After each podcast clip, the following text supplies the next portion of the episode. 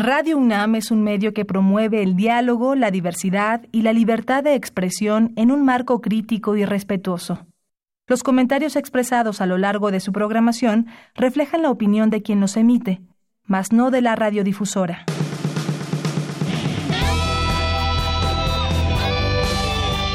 Prisma RU. Relatamos al mundo.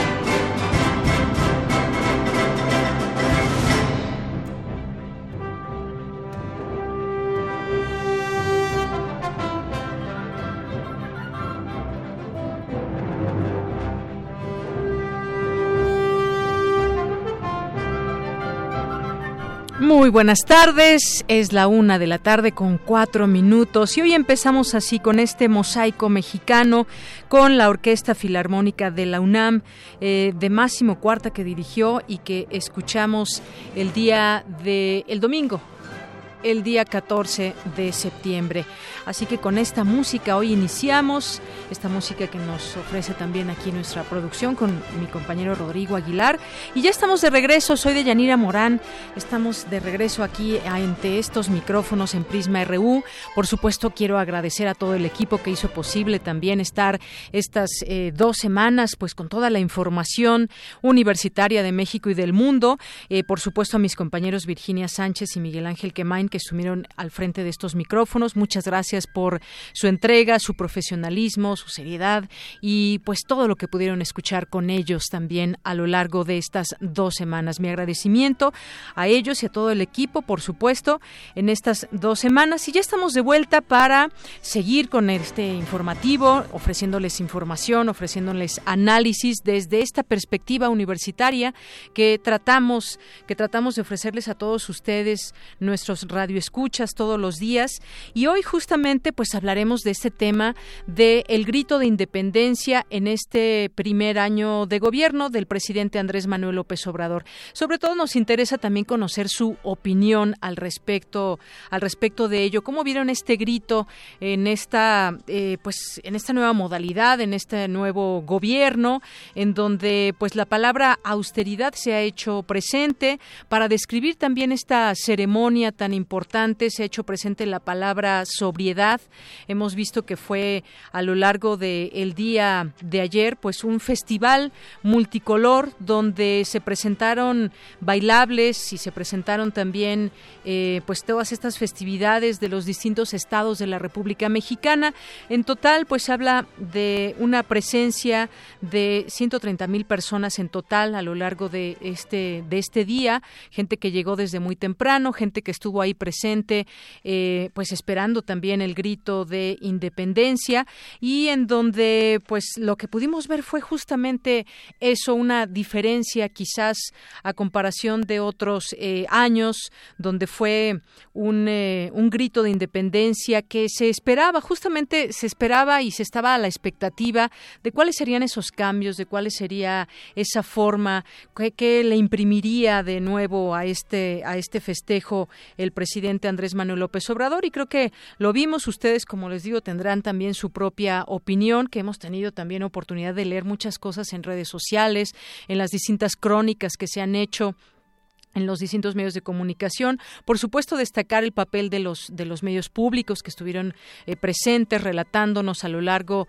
de estas horas lo que fue este grito de independencia y toda esta ceremonia eh, que hubo. Los vivas, por supuesto, que tendremos oportunidad de analizar en un momento más eh, con Alejandro Rosas, que es historiador y escritor. luego de terminar la trilogía Érase una vez de México, buscó ayuda psicológica y terminó escribiendo México Bizarro, él para darle también una, una idea y bueno, pues los datos de Alejandro Rosas, pero esta ceremonia del grito de la independencia justamente la analizaremos eh, con él, qué le pareció el grito, que desde qué análisis y también perspectiva podemos ver eh, esto que se dio el día de ayer y por supuesto el desfile de hoy también que ya ya terminó, que ahí están también ya los los números, las cifras que hubo de diferente en este desfile, tal vez ustedes estuvieron presentes o lo siguieron a través de imágenes, a través de la televisión, un eh, desfile también que siempre pues forma parte eh, también de toda esta ceremonia de independencia.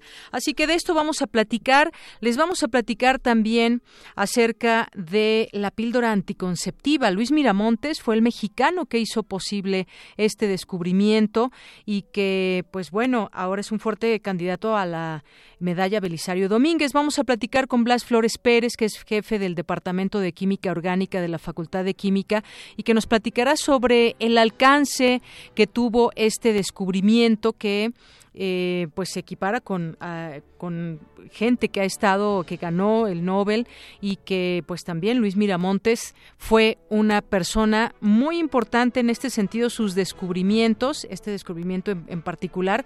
Hablaremos de él, cómo fue dándose toda esta, eh, toda esta situación desde que hizo sus investigaciones, cuál fue la patente, cómo se dio a conocer al mundo. Vamos a platicar de este tema, visto por supuesto desde esta mirada de nuestra universidad.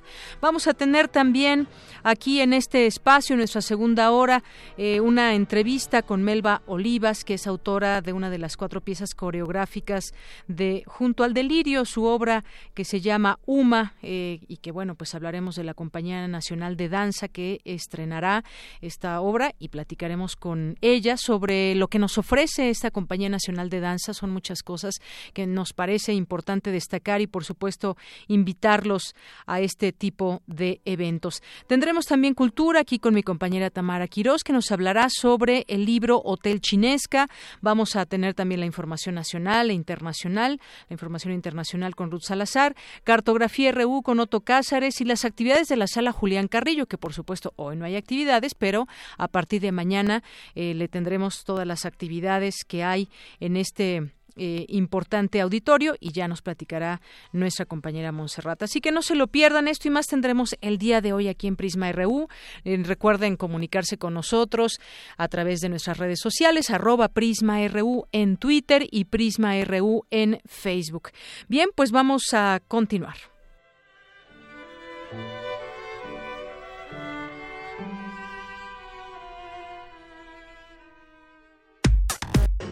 Prisma RU. Relatamos al mundo.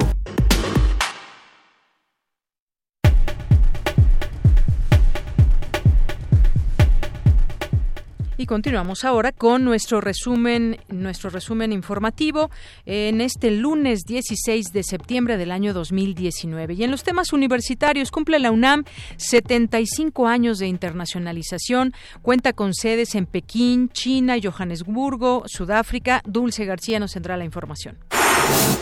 Hoy se celebra el Día Internacional de la Preservación de la Capa de Ozono. Mi compañero Rodrigo Aguilar nos preparó una nota al respecto que escucharemos más adelante. Investigador de la UNAM desarrolló un sistema de enfriamiento con energía solar y mi compañera Cristina Godínez nos tendrá los detalles. Bueno, y Dulce García nos tendrá también todo lo que hubo ayer en estos festejos de la independencia de México. Y en los temas nacionales, el presidente Andrés Manuel López Obrador encabezó este lunes el primer desfile militar de su mandato, en el que eh, se estrena la Guardia Nacional y los carros alegóricos de los programas sociales de la Cuarta Transformación. Un juez federal ordenó a la Comisión Nacional para Prevenir y Erradicar la Violencia contra las Mujeres emitir una alerta por violencia de género para la Ciudad de México. La Comisión Nacional de los Derechos Humanos pidió a la Suprema Corte de Justicia invalidar 20 aspectos de la nueva Ley Nacional de Extinción de Dominio vigente desde agosto. El peso tiene una ligera pérdida en el mercado internacional de divisas y el crudo sube con fuerza entre participantes que digieren el ataque del sábado pasado a instalaciones petroleras en Arabia Saudita. Ante la liberación de 24 inculpados por la desaparición de los 43 normalistas de Ayotzinapa, la Fiscalía General de la República presentará e, iniciará diligencias para que el ex procurador Jesús Murillo Caram y el ex titular de la Agencia de Investigación Criminal, Tomás Cerón, sean investigados. En los temas internacionales destacamos el presidente Donald Trump aseguró que Estados Unidos está listo para responder al ataque contra infraestructuras petroleras en Arabia Saudita que Washington atribuye a Irán, mientras Riyadh intenta reanudar las operaciones en las plantas dañadas por las acciones de los drones. Hoy en la UNAM, ¿qué hacer y a dónde ir? El programa de televisión Dramáticas de la Creación está de estreno con su segunda temporada. Acompaña hoy a la periodista y lexicóloga Laura García a descubrir la vida y obra de los creadores de la gramática nacional e internacional. Sintoniza hoy la señal de TV UNAM en punto de las 20:30 horas por el canal 20.1 de televisión abierta. Si lo prefieres, puedes disfrutar de una emisión más de Íconos del Jazz, producción de TV UNAM con lo más representativo de este género musical a nivel nacional e internacional. Sintoniza la señal de TV UNAM por el canal 20.1 de televisión abierta en punto de las 19.15 horas. Te recomendamos visitar el sitio oficial de Descarga Cultura de la UNAM, donde podrás encontrar obras de literatura, teatro, música, así como referencias y eventos especiales que la UNAM ha dispuesto para ti. Recuerda, visita el sitio www.descargacultura.unam.mx y disfruta de toda la cultura en un solo clic.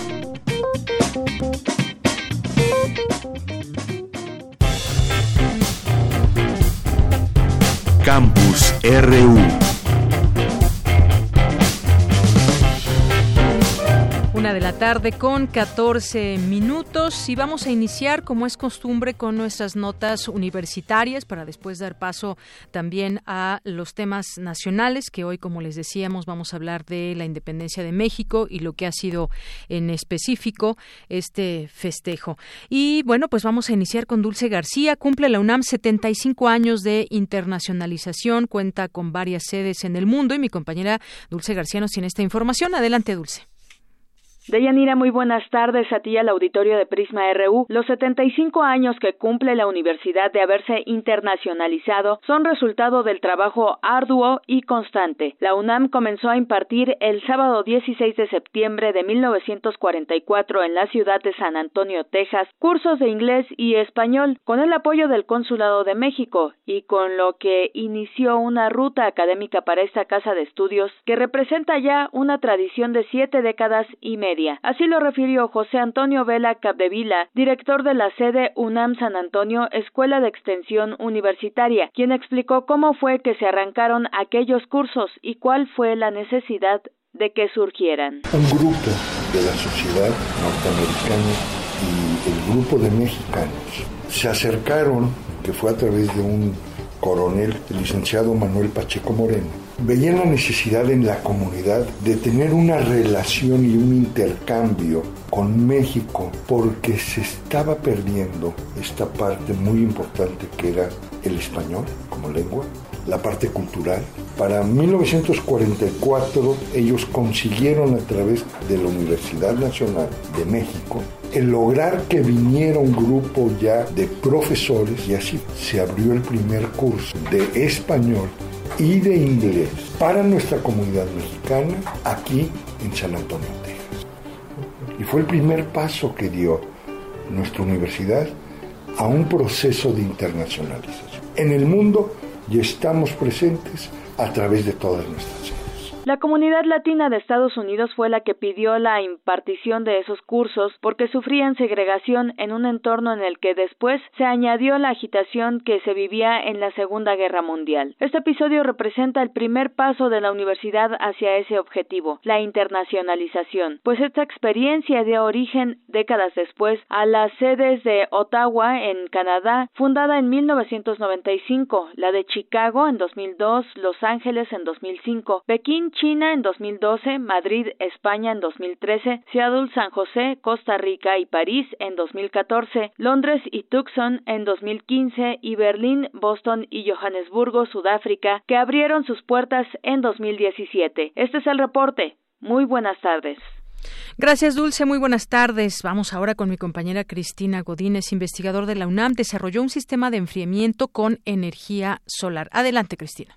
Deyanira, un saludo para ti para el auditorio de Prisma RU. El crecimiento poblacional ha ocasionado que la seguridad energética sea un tema prioritario, señaló José Camilo Jiménez, investigador del Instituto de Energías Renovables de la UNAM. Bajo la premisa de aprovechar el exceso de energía calórica generada en muchos procesos industriales para producir un efecto de enfriamiento, Jiménez García comenzó a trabajar desde 2014 en su proyecto. El investigador propone un sistema de enfriamiento por absorción que ocupa un espacio similar a un equipo comercial, que es de un metro de frente por uno de altura y .8 de profundidad. También utiliza intercambiadores de calor de placas que son económicamente accesibles. Además, demostró que tiene la capacidad de ofrecer un buen desempeño cuando se opera con energía solar térmica. Y la eh, relevancia del proyecto se debe a que actualmente mencionan que, va a haber una demanda de sistemas de baja capacidad para aplicaciones donde no necesariamente tenemos un sistema grande alimentando a, a muchos departamentos, por ejemplo, para acondicionar espacios,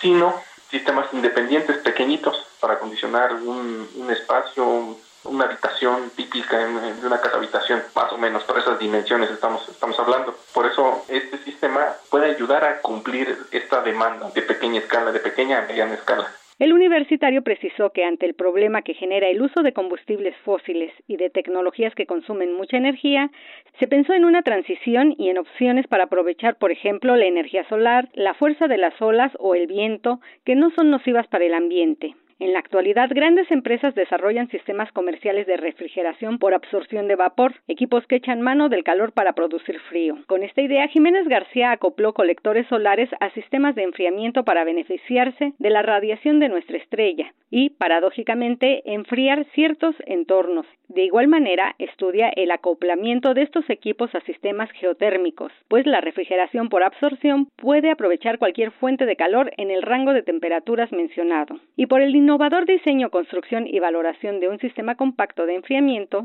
José Camilo Jiménez García obtuvo el Premio Energía 2018 CCE Fundación UNAM en la categoría de Mejor Tesis de Doctorado. Deyanira, este es mi reporte. Muy buenas tardes. Gracias, Cristina. Muy buenas tardes. Porque tu opinión es importante, síguenos en nuestras redes sociales, en Facebook como Prisma RU y en Twitter como arroba PrismaRU. Prisma RU. Relatamos al mundo. Una de la tarde con 20 minutos. La primera síntesis de la noretisterona que llevó a la creación del primer anticonceptivo oral es uno de los 60 inventos más importantes que revolucionó al mundo. La mayor contribución de la ciencia mexicana en toda su historia y el hallazgo científico de un joven estudiante de química de la UNAM, Luis Ernesto Miramontes Cárdenas. Su aportación a la humanidad es tan grande como la de cualquier premio Nobel. Para hablar de ese tema ya está en la línea telefónica. Le agradezco mucho que nos tome esta llamada el día de hoy a Blas Flores Pérez, que es jefe del Departamento de Química Orgánica de la Facultad de Química. ¿Qué tal, doctor? Bienvenido, muy buenas tardes. Muy buenas tardes. Pues eh, este descubrimiento sin duda pues eh, cambió la vida en muchos sentidos a la mujer, a las mujeres y a la humanidad. Eh, pues hablábamos un poco de la, de esta este descubrimiento y todas estas investigaciones de este mexicano Luis Miramontes que descubrió una ruta química que permitió sintetizar la sustancia activa de la píldora anticonceptiva en 1951 y así contribuyó a la liberación sexual en los años 60 del siglo pasado. Este hallazgo pues tuvo muchas reacciones eh, que pues bueno, sabemos de distintos grupos también que la rechazaron en su momento, pero ¿qué significó? Nos gustaría que nos, nos platique y además recordando recordándolo a él eh, en estos años que pues perdió la vida, pero que sigue este invento por, por de aquí en adelante y desde este descubrimiento. Eh, bueno, significó de alguna manera este que se supiera que un mexicano, un grupo de gente que trabajó eh, junto con Rosenkrantz y, y, Gerasi eh, en Sintex, muchos de ellos este, egresados de, la universidad, de la Facultad de Química, pudieran precisamente desarrollar una ruta, como lo comento hace un rato, una ruta de síntesis para el, este, uno de los componentes de la píldora anticonceptiva. Y pues también lo comenta usted muy bien, lo que revolucionó eh, a, no tan solo en México, fue a nivel mundial, ¿no? Una manera de poder, una vez que, se, que, la píldora anticonceptiva ya es este, comercializada, pues de alguna manera es eh, que la mujer pueda decidir cuándo y cuántos hijos tener y si quiere tener hijos de alguna manera. Claro, porque esto pues ayudó también a catapultar a las mujeres en muchos sentidos en esta decisión, eh, por ejemplo, de evitar embarazos no deseados y por supuesto también catapultarlas hacia el mercado laboral, que tuvieran también una distintas posibilidades a las que tenían antes de este de este descubrimiento. Eso es sin duda algo de destacar, doctor. Sí, exactamente. Creo que ha dado un buen punto respecto a la cuestión laboral.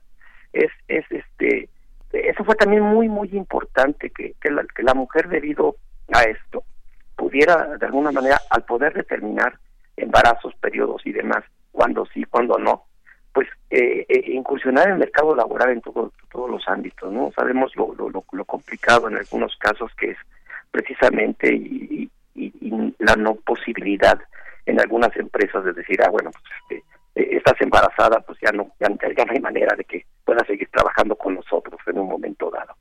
eso fue también muy importante. Pues una eh, el descubrimiento eh, ha tenido repercusiones tan tan importantes a, nivel mundial que yo creo que si le seguimos escarbando podemos de alguna manera hacer un listado de los beneficios que trajo a la humanidad.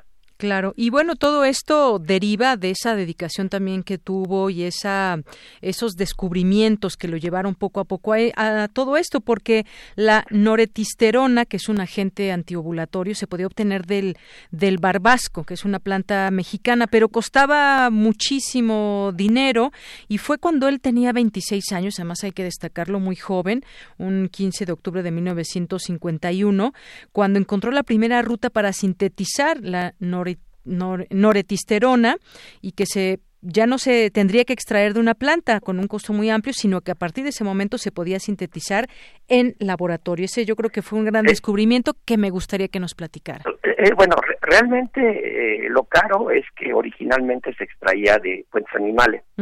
eso, eso, es lo que le hacía caro. los trabajos de Marker allá por 1941 con el no eh, lleva este, la modificación de la molécula lleva su nombre la degradación de Marker que, que, logró pasar precisamente de la llamada diosgenina progesterona y lograr precisamente ser extraída de cabeza de, dos plantas endémicas de México eh, la cabeza de negro y barbasco logró precisamente Marker este eh, que pudiera convencer a una serie de empresarios en México para poder este eh, formar en, aquella época Sintex en 1944 Sintex creada. Y de ahí vino precisamente todo este desarrollo. Sí pero la, era, cara porque era extraída a partir de, fuentes animales. Una vez que Marker este, este extrae este diosenina este y logra hacer la transformación a progesterona vino todo este desarrollo en, en, México.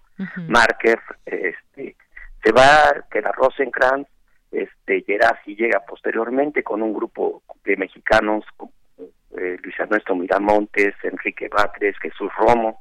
Entonces, esa precisamente es el, lo, que hace importante todo esto, la, la, ruta de síntesis.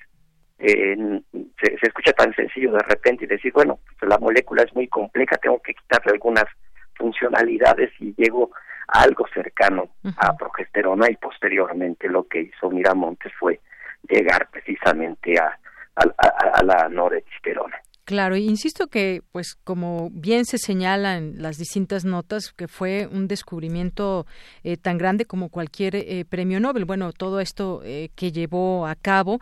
Y además, me quiero situar ahora, doctor, en un momento importante, agosto de 1961, cuando salió al mercado de Estados Unidos esta píldora anticonceptiva y generó una gran polémica con los conservadores, la Iglesia, incluso hubo una oposición, se habla más grande que la de ahora a la legalización de las drogas como la marihuana, era la llamada la pastilla del pecado, habría excomunión, muchas feministas que tenían clínicas de educación sexual y que promovían esta píldora acabaron en la cárcel.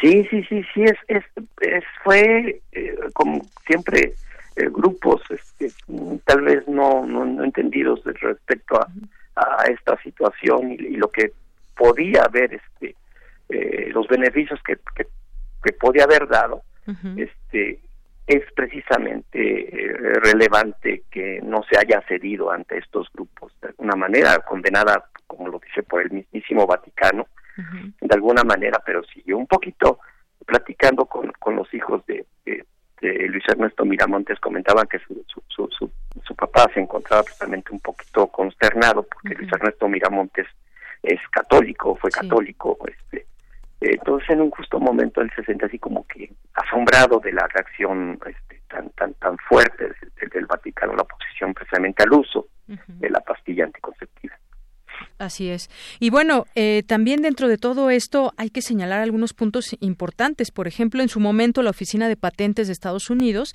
consideró la píldora uno de los 60 inventos más importantes de la humanidad. Y hay una lista de grandes inventores eh, y en donde pues él, Luis Ernesto Miramontes Cárdenas, aparece, por ejemplo, junto a Pasteur, Alba Edison, los hermanos Wright, en fin, eh, junto a nombres de grandes inventores de nuestros tiempos, de desde hace muchos años y bueno, él está al lado de ellos. Yo creo que ahora pues todo esto que, que él dio pues ha quedado pues para para la posteridad desde ese momento en que se dio a conocer. Sí, desde, ese momento y, tenemos que rescatar precisamente todo esto y creo que fue una muy buena idea este conmemorando eh, los, este, el, el, viernes pasado, el 13 de septiembre, los 15 años de, su fallecimiento, de alguna manera, pues, eh, volver a empujar esta esta situación acerca de, del descubrimiento que, que, en un justo momento la Academia Mexicana de Ciencias la, considera la contribución mexicana más grande a la ciencia mundial del siglo XX. Entonces, hay, hay que rescatar, hay que difundirlo, hay que, hay que, hay que decirlo de alguna manera porque pues creo que esta aportación a nivel mundial de, de, de, Luis Ernesto Miramontes, pues lo haría meritorio a lo que estamos intentando eh, convencer al, al, Senado que obtenga la medalla Belisario Domínguez. Claro. 15 años de su deceso y además propuesto como candidato a obtener la medalla Belisario Domínguez. La universidad, por supuesto, la UNAM lo ha recordado, este legado.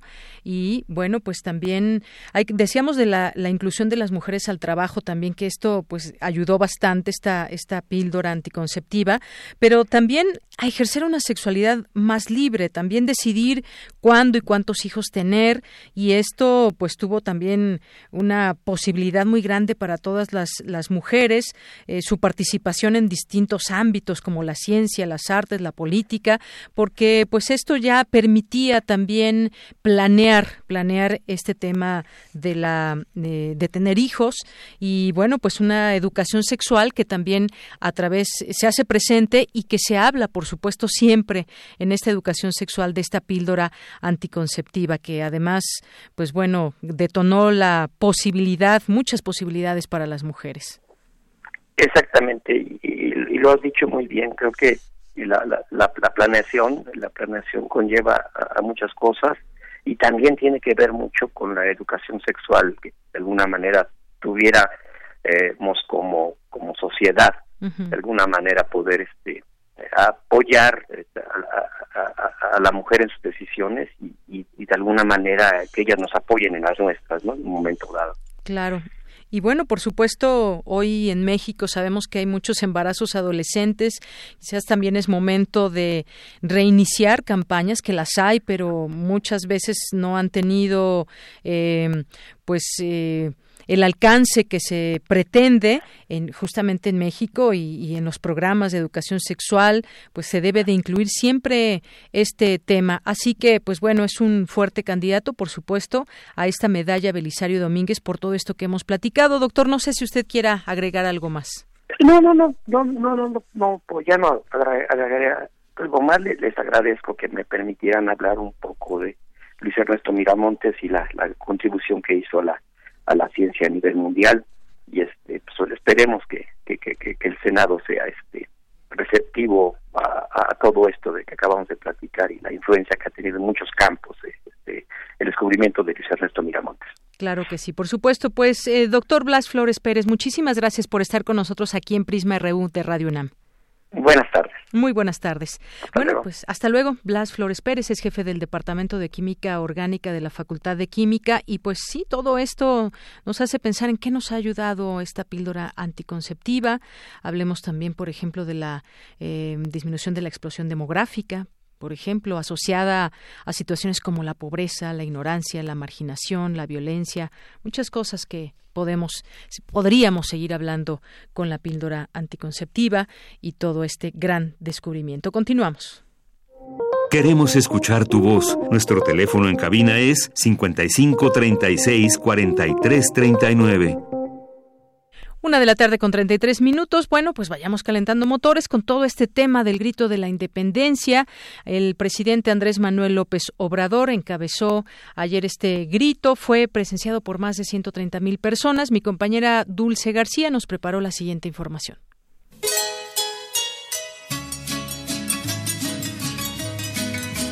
130 mil personas se reunieron en el Zócalo Capitalino para conmemorar la independencia de México. Pelucas, bigotes falsos, sombreros y coronas fueron parte fundamental del atuendo de los asistentes.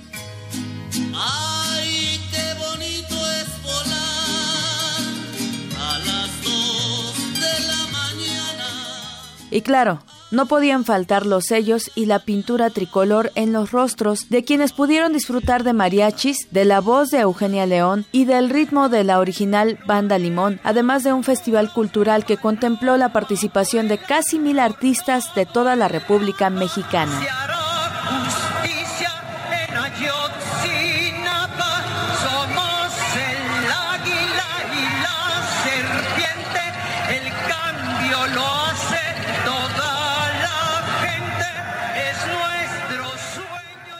Presidente, presidente, si se pudo, no está solo. Fueron algunas de las consignas que resonaban en los edificios emblemáticos del centro histórico que desde hacía varios días vestían de verde, blanco y rojo. A las 11 de la noche el presidente de México, Andrés Manuel López Obrador, salió al balcón del Palacio Nacional para encabezar su primera ceremonia del grito de independencia ante la multitud de personas dio 20 vivas, entre los que destacaron los héroes anónimos, las comunidades indígenas y la fraternidad universal.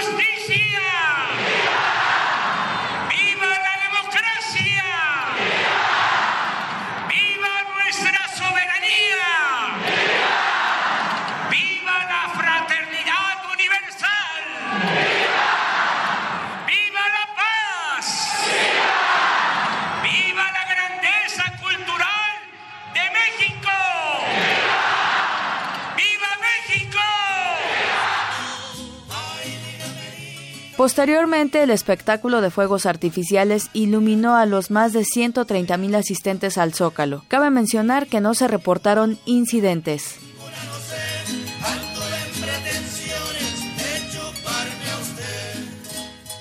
Así celebró México su 209 aniversario de la independencia. Para Radio UNAM, Dulce García.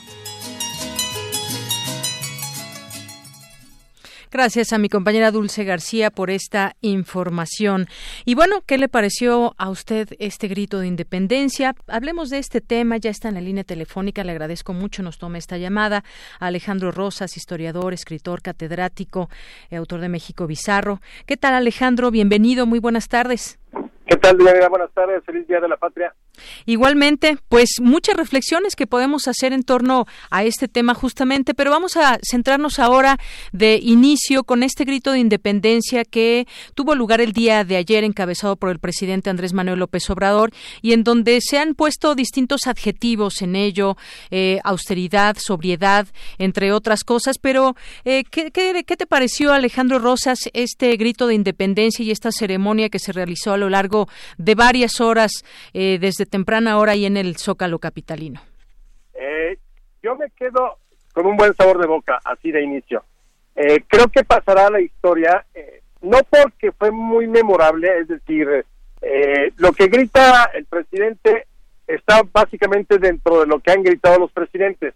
Fox en algún momento gritó viva la democracia, viva las mujeres, por ahí Echeverría gritó en algún momento viva el tercer mundo, es decir, no hay ningún tipo de, ley o una... O un documento oficial, ¿no? que diga, esto es lo que tienes que gritar. Entonces, creo que lo que marcó o lo que ha marcado este grito, y me parece que es muy importante, es que el presidente volvió a marcar la agenda. Nunca en la historia, que yo recuerde, había causado tanta polémica el grito que iba a dar un presidente. Nunca. Y aquí, pues, el presidente cuando dijo, pues voy a quería más, no pude quitar menos, entonces este voy a dar 20 vivas, ardió Troya. O sea, lo vimos en los últimos días y que qué iba a decir el presidente y los que lo defendían, no, que seguramente va a ser maravilloso, los que eh, no están de acuerdo con la 4T o la odian, no, que seguramente es pura tontería. O sea, verdaderamente sí puso en el ojo del huracán al grito. Y yo creo que el presidente lo resolvió muy bien. Eso es el, en principio. Luego, como segundo, nota que yo podría decir es, recuperó la dignidad de el grito de independencia. Creo que ni Fox, ni Calderón, ni Peña Nieto, mucho menos Peña Nieto que los otros dos, eh, habían, los habíamos visto sentir nuevamente como lo hacían los presidentes del siglo XX, es decir, con una dignidad en, en cuanto a la investidura, sin payasadas, este, eh, sintiéndose verdaderamente como representa, el máximo representante de la nación. Y yo creo que es lo que mostró ayer eh, López Obrador. Realmente sabe qué significa la, investidura presidencial y actuó en consecuencia. Muy sobrio, muy solemne, hizo los, los vivas que, quiso, no se salió del guion y le devuelve y se, le nota emocionado. A mí me recordó mucho a esa emoción del, final de su arenga, eh, me recordó mucho a López Portillo, que parecía que de pronto encarnaba la patria, y se creía eh, realmente la encarnación de la patria y, movía a las multitudes. Yo así lo vi. Entonces, en ese sentido, creo que el presidente ha recuperado eh, el grito para bien, para bien de los presidentes, no digo que de la sociedad, porque pues, habrá gente que ni le interese o habrá gente que festeje a la patria de otro modo, pero yo creo que cumple perfectamente con lo que se esperaba de la ceremonia. De hecho, todo el mundo, o yo he escuchado muchas versiones de que lo hizo bien. Yo también creo que lo hizo bien. Fue el primero, lo hizo bastante bien. Me parece bien dentro de su estilo la sobriedad y la austeridad. No hubo nadie en los balcones, porque eso también sería un poco como de influyentismo, ¿no? A, ver, ¿cómo decides quién sí puede estar en un balcón? Exacto. Y, y dado que él no quiere influyentismos ni ni compadrazgos, ni, ni, ni, amistades, ha de haber dicho, nadie va, o todos coludos o todos rabones, como diríamos. Así es. Bueno, pues como dices, un buen sabor de boca, recuperó la dignidad. Esos 20 vivas que además, bueno, pues a los padres de la patria, eh, también estuvo, eh, bueno, los héroes anónimos, el heroico pueblo de México en su lista, José Ortiz, Leona Vicario, las madres y padres de la patria. Eh, como bien dices, marcó agenda y además en un evento donde la gente, pues veíamos, se recuperó eso de ir con las familias y que no estuviera todo, pues lleno de acarreo, como vimos en, en el sexenio pasado. Eh, y bueno, algo que se ha planteado también, Alejandro, es si se fue a festejar el grito de independencia, la independencia de México, o fueron también simpatizantes del eh, presidente. Eso es algo que también se ha puesto en la mesa. Yo soy de la idea de que eh, gobierne quien gobierne, sea el presidente quien sea, la Plaza Mayor se va a llenar la noche del 15 de septiembre. Seguramente, mira, es muy difícil llevar 130 mil acarreados o 100 mil, o sea, seguramente hay grupos de acarreados en los que llevan en, conjunto y demás, pero yo creo que hay que hay que reconocer que a la sociedad le gusta esta ceremonia y le ha gustado siempre. Y lo mismo te llena la Plaza del Zócalo que eh, la delegación de Tlalpan o la Miguel Hidalgo o eh, el gobierno, la Plaza Mayor de Guanajuato o la de Michoacán, etcétera, ¿no? Entonces, eh, dentro de esa lógica, aquí sí vale la pena otra vez mencionar a la gente. No es lo mismo que la gente vaya y se entregue por completo al presidente como lo hizo hoy, o anoche, y como lo hemos visto, te digo, en, secciones como el López Portillo, también la gente se le entregaba tremendamente. No es comparación de presidente, simplemente es de cómo se comporta la, sociedad. Pero también la gente iba o va al Zócalo a, no a escuchar que el presidente grite, sino a mentarle la mano al presidente, a gritarle al presidente. Y eso lo vimos varias veces con Calderón y eso lo vimos casi todo el sexenio con Peña Nieto. O sea, la gente iba, sí, a celebrar la independencia, pero de paso a darle una raspada al presidente que no estaba viendo no estaba haciendo bien su trabajo de acuerdo a la propia percepción de la gente. Claro, quiero a mi país, pero rechazo al presidente. Exactamente, porque es una es una celebración de la sociedad, no es la celebración del presidente. El presidente es como si le fuera el encargado de llevarle el pastel a la patria, así lo veo yo pero la gente va ahí no para estar con el presidente. Ayer creo que se combinaron las dos. La gente que quería celebrar a la patria y la gente que quería celebrar con López Obrador a la patria. Y entonces sí vimos una multitud verdaderamente frenética y entregada al presidente, como no la veíamos, insisto, yo creo que desde la época de quizá López Portillo, quizás Salinas en sus primeros eh, gritos porque verdaderamente escuchar esto de si se pudo, el de es un honor estar con Obrador, pues es, parecía mitin de campaña. Entonces quiere decir que la gente estaba muy contenta porque al final estaban viendo a su presidente, que es el presidente de todos los mexicanos, nos guste o no, porque así es la ley, eh, pero dando, eh, digamos, finalmente en Palacio Nacional después de tanto que le costó llegar. Así es. Bueno, pues ahí está este sello nuevo del presidente que eh, pues se vio en la escenografía. Decíamos nada de invitados ilustres, cenas de honor, militares, diplomáticos, vestidos de gala, tratando de tomarse la foto con el presidente. Estuvo solamente acompañado de su esposa, Beatriz Gutiérrez Müller. Y bueno, pues qué papel deja esto para para la historia, este cambio, esta sobriedad, esta seriedad, esta austeridad, qué, qué, qué deja para la posteridad este este grito con estas características? Mira, yo soy de la idea de que veremos los siguientes cinco años eh, ceremonias similares eh, en el grito. Eh, creo que marcarán lo que va a ser el sexenio y lo que fue al futuro, lo que fue el sexenio de López Obrador. Pero al final es una ceremonia, como diría José Villegas, al estilo personal de gobernar. Un siguiente presidente quizá quiera volver a invitar mm. gente que se ocupe en los palacios, digo, los, los, los balcones, no lo veo mal, es decir, no veo que esto sea mejor que lo anterior, o que lo anterior haya sido mejor porque había más gente, no, simplemente son estilos de gobernar, seguramente ya venían las cenas bastante austeras, incluso con Enrique Peña Nieto, pero ya desde sexenios anteriores, o sea, tampoco es como el rollo de ahora eh, no gastamos nada, hubo su cena con antojitos muy bien, muy a la mexicana, pero son estilos. Sí. Yo creo que quedará como parte de su propio estilo de gobernar y luego veremos qué sucede con el siguiente presidente si quiere seguir por la misma ruta. Pero como no hay ninguna ley, entonces sí hay mucho de el estilo personal de gobernar en cada ceremonia del grito. Así es. Y bueno, hoy también hemos visto un desfile militar eh, con algunos cambios, entre ellos, bueno, por primera vez participa la Guardia Nacional, un, un grupo que ha sido conformado a lo largo de estos meses y que ha sido también motivo de distintas eh, polémicas. ¿Qué te ha parecido este, este desfile militar? Es un desfile que sí rompe la tradición porque desde el 35 en que ya se establece como que sea cada año ininterrumpidamente, eh, era militar, era básicamente militar. Y hoy ya vimos contingentes civiles, vimos estos, estos eh, digamos, eh, escenarios de las transformaciones anteriores. Es decir, me dio la impresión de que el mensaje es lo que ha dicho López Obrador. El ejército es el pueblo, es el pueblo uniformado, es también pueblo. Entonces, los ves, ves como la, la, narrativa, a mi parecer, del desfile de hoy fue exactamente ver eso. O sea, un ejército compenetrado con el pueblo, porque veías jóvenes, veías viejos, veías estudiantes, veías, o sea, una amalgama. De hecho, el, el desfile se llamó cívico-militar, no militar como era tradicionalmente. Entonces creo que también rompe con la tradición. Antes era exclusivamente militar, hoy ya, ya es cívico-militar, pero me da la impresión que sigue este patrón, ¿no? Eh, que al final el ejército y la sociedad o lo cívico son uno mismo, ¿no? Así es.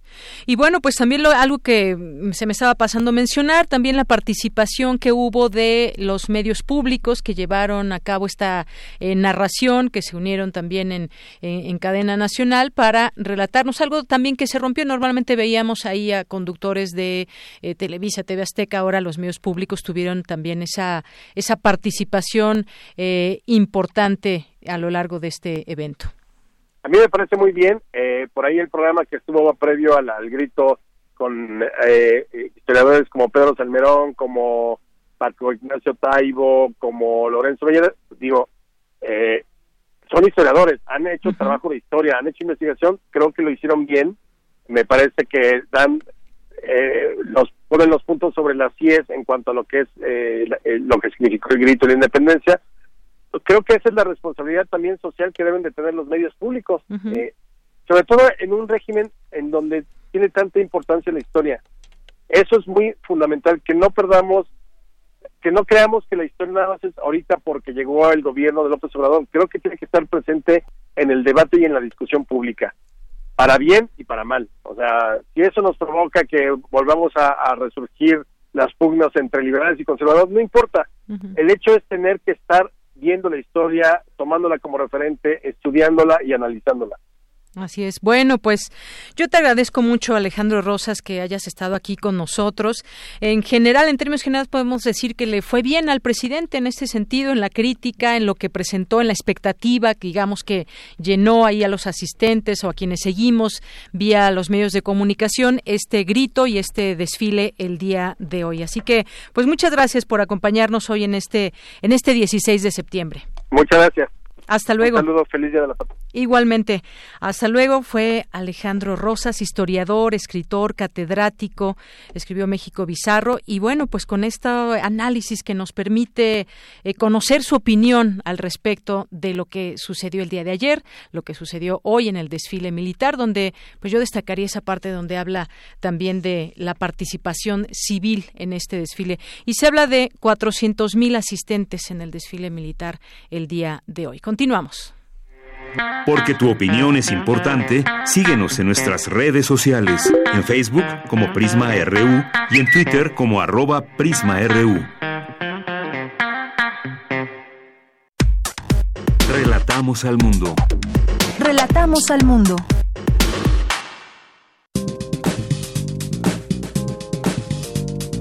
Cultura RU.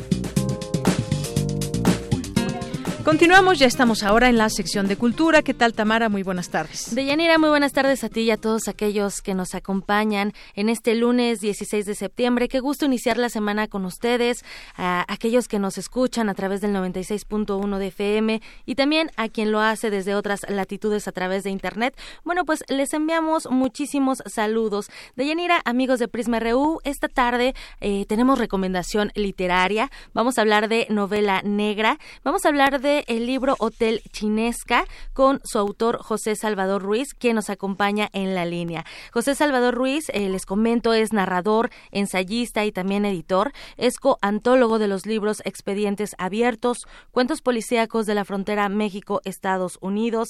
También, eh, pues, eh, ha ganado diversos premios como el Premio Estatal de Literatura de Baja California en las categorías de cuento y ensayo. Y también en 2017, hace dos años, fue galardonado con el Premio Regional de Cuento Ciudad de la Paz por su manuscrito Lawless Border Towns. Y bueno, pues ya está en la línea José Salvador Ruiz. Bienvenido a este espacio. ¿Cómo estás?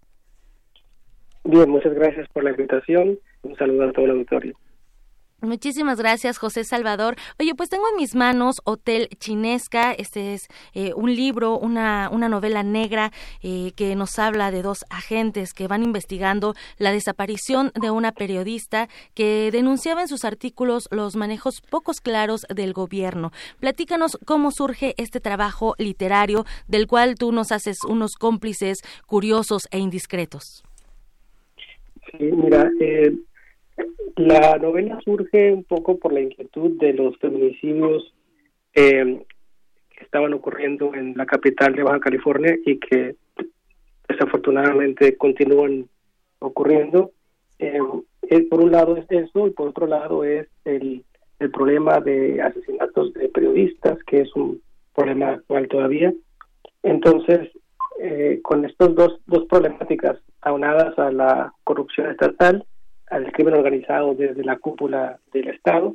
Eh, se me ocurre hacer esta novela negra, como mencionas, eh, desde la frontera norte, desde la frontera entre Estados Unidos y México. Eso es un poco las grandes temáticas que están incluidas en la novela. Así es. José Salvador, dentro de esta novela, bueno, se sitúa entre, eh, bueno, en Mexicali. Nos vamos a transportar a Mexicali y me gustaría que nos platicaras un poco del proceso creativo, eh, cómo interesar al lector con estos temas que mencionas, con esta violencia, con los feminicidios, también con, como esa otra cara que, que tal vez eh, todo el mundo no la conoce. Así es. pues me interesó a mí eh, crear esta novela, como, como toda novela negra, tiene que tener esas temáticas, esos hilos que te llevan como lector a intentar eh, descubrir de la mano del narrador eh, al asesino, a la asesina, etcétera, ¿verdad? a los autores intelectuales.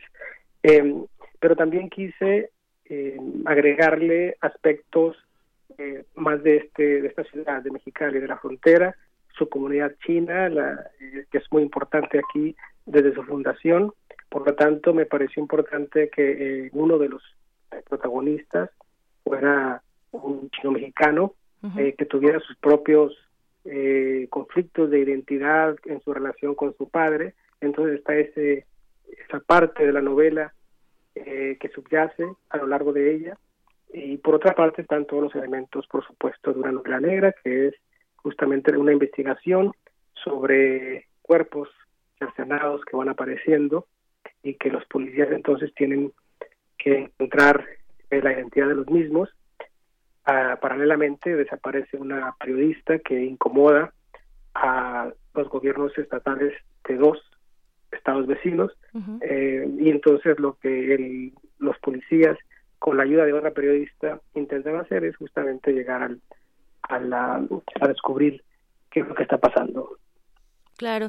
José Salvador, dentro de esta novela eh, ya mencionas muy bien a este agente chino-mexicano de estos conflictos con su padre, que él de cierta forma se niega a leer eh, chino-mandarín y como, como que niega un poco esta cultura. Y tú nos muestras una amalgama justo entre culturas. La oriental, esa del mundo eh, lejano al, aparentemente de nuestro país, y el norte de México. Tengo entendido que en Mexicali la comida típica es la comida china.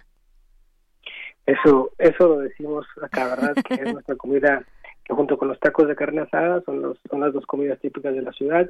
Eh, es muy eh, interesante, digamos, la presencia de la comunidad china a lo largo de la historia en esta ciudad. Entonces, no es gratuita su, la aparición de ellos en, la novela. Hubo siempre un, un halo de misterio en cuanto a su, su génesis acá en esta ciudad. Eh, se sabía cuando era adolescente, por ejemplo, se nos contaba que había una ciudad debajo de, del barrio chino, eh, pero justo apenas unos años atrás empezamos a, ver que sí, en efecto, había una serie de sótanos que en algún momento estuvieron interconectados, entonces había una especie de ciudadela debajo de lo que hoy es el barrio chino.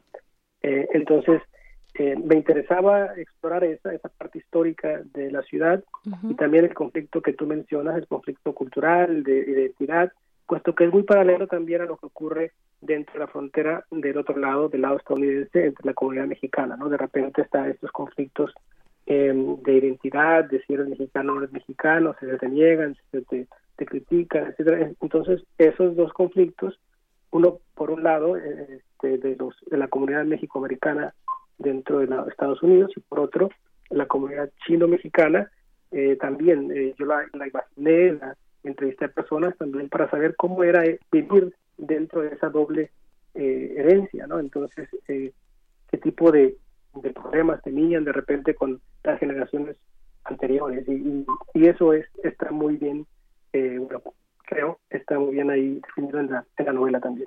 Sin duda. José Salvador Ruiz, tú eres originario de Mexicali, pero vives en California. Desde tu perspectiva, eh, ¿cómo ves la situación actual de la novela negra en México y también desde esta perspectiva de, de ser un autor transfronterizo?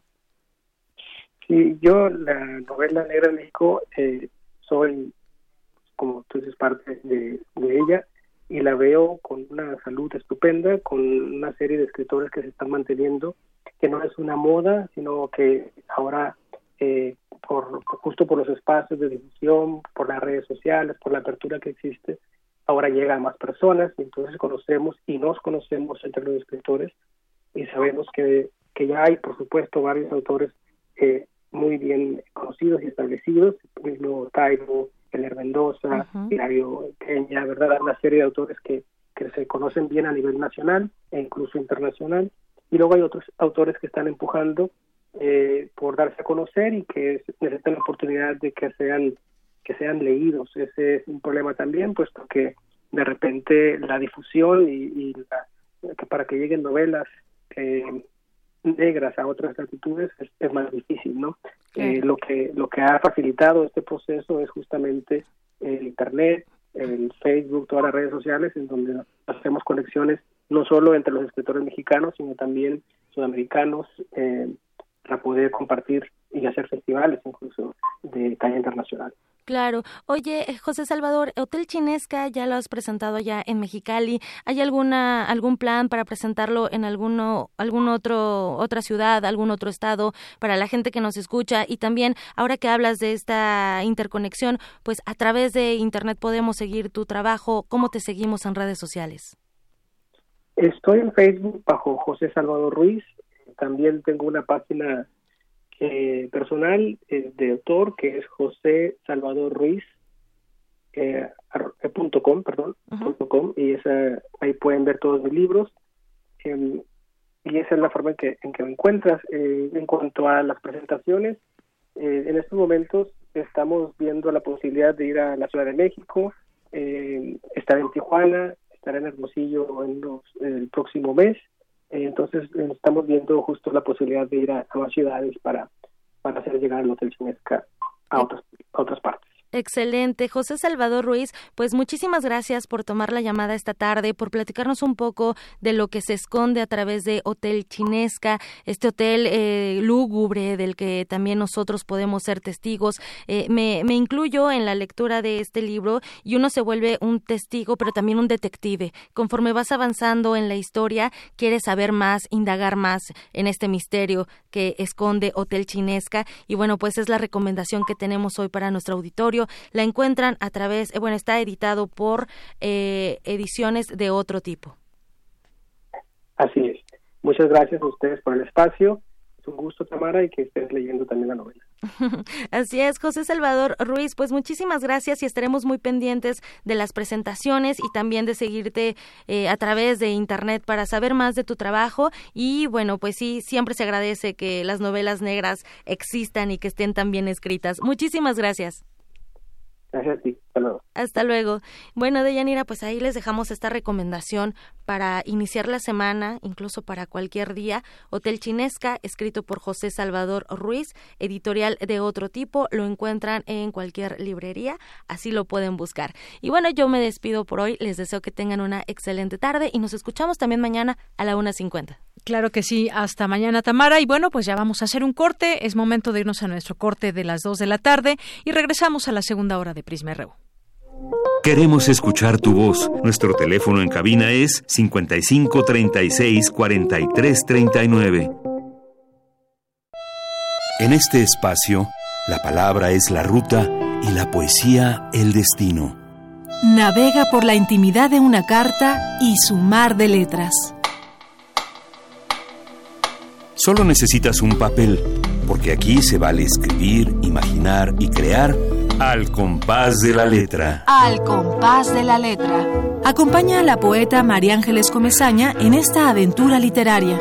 Todos los jueves a las 18 horas por el 96.1 de FM. Radio UNAM. Experiencia sonora.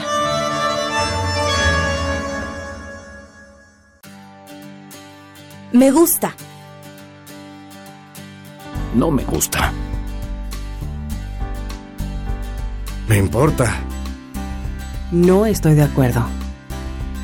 Me enoja. Me inspira. México es plural y las personas tenemos diferentes opiniones, pero hay algo que nos une. Queremos que nos vaya bien. Porque en la democracia contamos todas. Contamos todos. INE. Vamos a talar toda esa zona de arriba. La tala de árboles y las excavaciones al pie de laderas son elementos que afectan su estabilidad. Esto puede generar deslaves. Tus actos sí marcan la diferencia para evitar desastres. Deténganse. Si llueve, puede haber un deslizamiento que afecte al pueblo. Cuando previenes, multiplicas la protección. Tú también, conviértete en guardián de la protección civil. Sistema Nacional de Protección Civil. Gobierno de México. La tendencia entre los jóvenes al uso y abuso de la bebida se ha venido incrementando de manera alarmante en los últimos tiempos. Si crees que eres uno de ellos, no lo dudes, infórmate. Mayor información al 5705-5802. Lada sin costo 01800-561-3368. Hace varios eones, la Tierra fue un planeta rebosante de vida. Sus habitantes agotaron los recursos naturales y acabaron con los seres vivos. No permitamos que el futuro nos recuerde como una tragedia griega. En nuestras manos están las acciones para cambiar el rumbo. Aprendamos juntos cómo salvar nuestro planeta en Habitare, Agenda Ambiental Inaplazable. Un programa del Instituto de Ecología de la UNAM y Radio UNAM. Todos los martes a las 15.30 horas por el 96.1 de FM y su retransmisión los domingos a las 18 horas por el 860 de AM. Radio UNAM, Experiencia Sonora.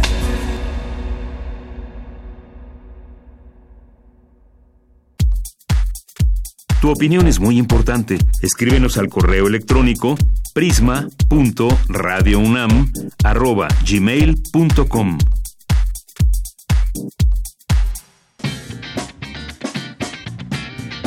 Mañana en la UNAM, ¿qué hacer y a dónde ir? El próximo 19 de septiembre, en punto de las 10 horas, se llevará a cabo un macro simulacro en escuelas, facultades, institutos, centros culturales y demás dependencias de la UNAM. Participa, la prevención es la llave de tu seguridad. ¿Sabías que entre el 80 y 90% de todos los frutos cultivados requieren de la intervención de insectos para lograr el proceso de polinización? Sin embargo, el número de polinizadores está disminuyendo debido a la alteración y pérdida de su ambiente, enfermedades, cambios del clima, entre otros. Entérate más de este complejo proceso en la exposición Vínculos Invisibles, Polinizadores y Biodiversidad, que se presenta en el Universum, Museo de las Ciencias. Si lo prefieres, puedes visitar la exposición Restablecer Memorias del activista y artista contemporáneo chino Ai Weiwei. Esta muestra está integrada por el Salón Ancestral de la familia Wang y por un mural construido con piezas de la marca Lego que representa los retratos de los 43 estudiantes de Ayotzinapa desaparecidos en 2014. Esta exposición está disponible hasta el próximo 6 de octubre en el Museo Universitario Arte Contemporáneo en Ciudad Universitaria. Para Prisma RU, Daniel Olivares.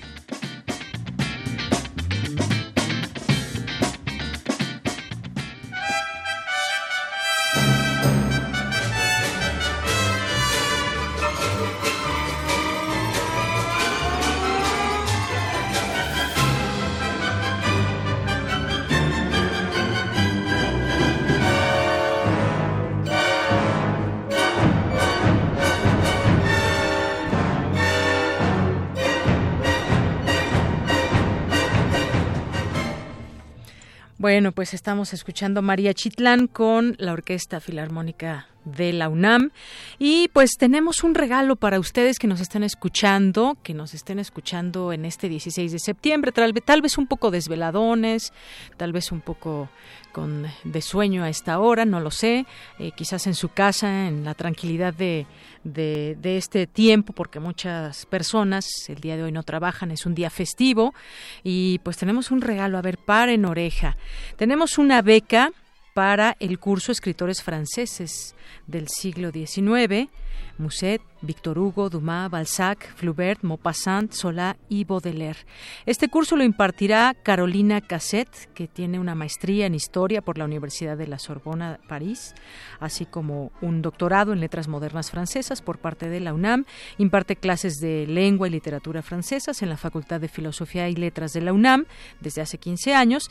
Ha publicado diversos artículos de crítica literaria en revistas nacionales e internacionales arbitradas sobre el tema de la educación en la obra de George Sand. Y bueno, pues esta beca se la vamos a regalar a la, a la primera persona que nos llame y que se interese en ese tema. Eh, les termino de dar la información. Este curso inicia el 17 de septiembre y termina el 3 de diciembre y se impartirá en un horario de día martes de, 2, de 12 a 2 de la tarde en la sala de usos múltiples, ahí en la Coordinación de Humanidades de la Dirección General de Divulgación de las Humanidades la Casa de las Humanidades, eh, que está en Presidente Carranza número 162, casi esquina con Tres Cruces, ahí en Coyoacán. Y pues bueno, ojalá que nos llame una persona muy interesada en conocer más de estos escritores y de poder eh, compartir con el, con los asistentes a este, a este curso. Llámenos al 5536 4339. Me encantaría tomarlo, pero bueno, desafortunadamente es en horario horario también de, de nuestro noticiario, pero pues bueno, ojalá que alguna persona muy interesada se gane esta beca y nos quiera compartir en algún momento también acerca de este de este curso. 55 36 43 39 llámenos y aquí estamos. Les, les contestará el teléfono mi compañera Ruth Salazar. Y bueno, por lo pronto también es un gusto estar aquí leyendo sus mensajes, sus comunicaciones a través de redes sociales en arroba PrismaRU, en Twitter y en PrismaRU en Facebook. Nos dice nos dice David García que pronto llegó el corte de la hora, no parece día inhábil. Saludos a todo el equipo, qué bueno es tenerla de vuelta. Y claro que hicieron un buen quite, la Bikina Azul y Quemain. Muchas gracias, David García. Sí, yo lo sé, por supuesto, mis compañeros que amablemente estuvieron con toda su fuerza y todo su profesionalismo aquí en este espacio. Saludos a Margeven, a Juan Martínez, a Alejandro Toledo, a Abimael Hernández, a Francisco Rodríguez, César Alberto, a los amigos de Editorial Enequén, a todos ustedes que están pendientes aquí a través de esta emisión. Eh, Lidea nos dice, hola, ¿cómo recupero el audio de la entrevista que están transmitiendo del creador de la píldora anticonceptiva? Felicidades por el programa y gracias. Bueno, pues en nuestro podcast que estará tal vez en el día de mañana, posiblemente estará ya la entrevista.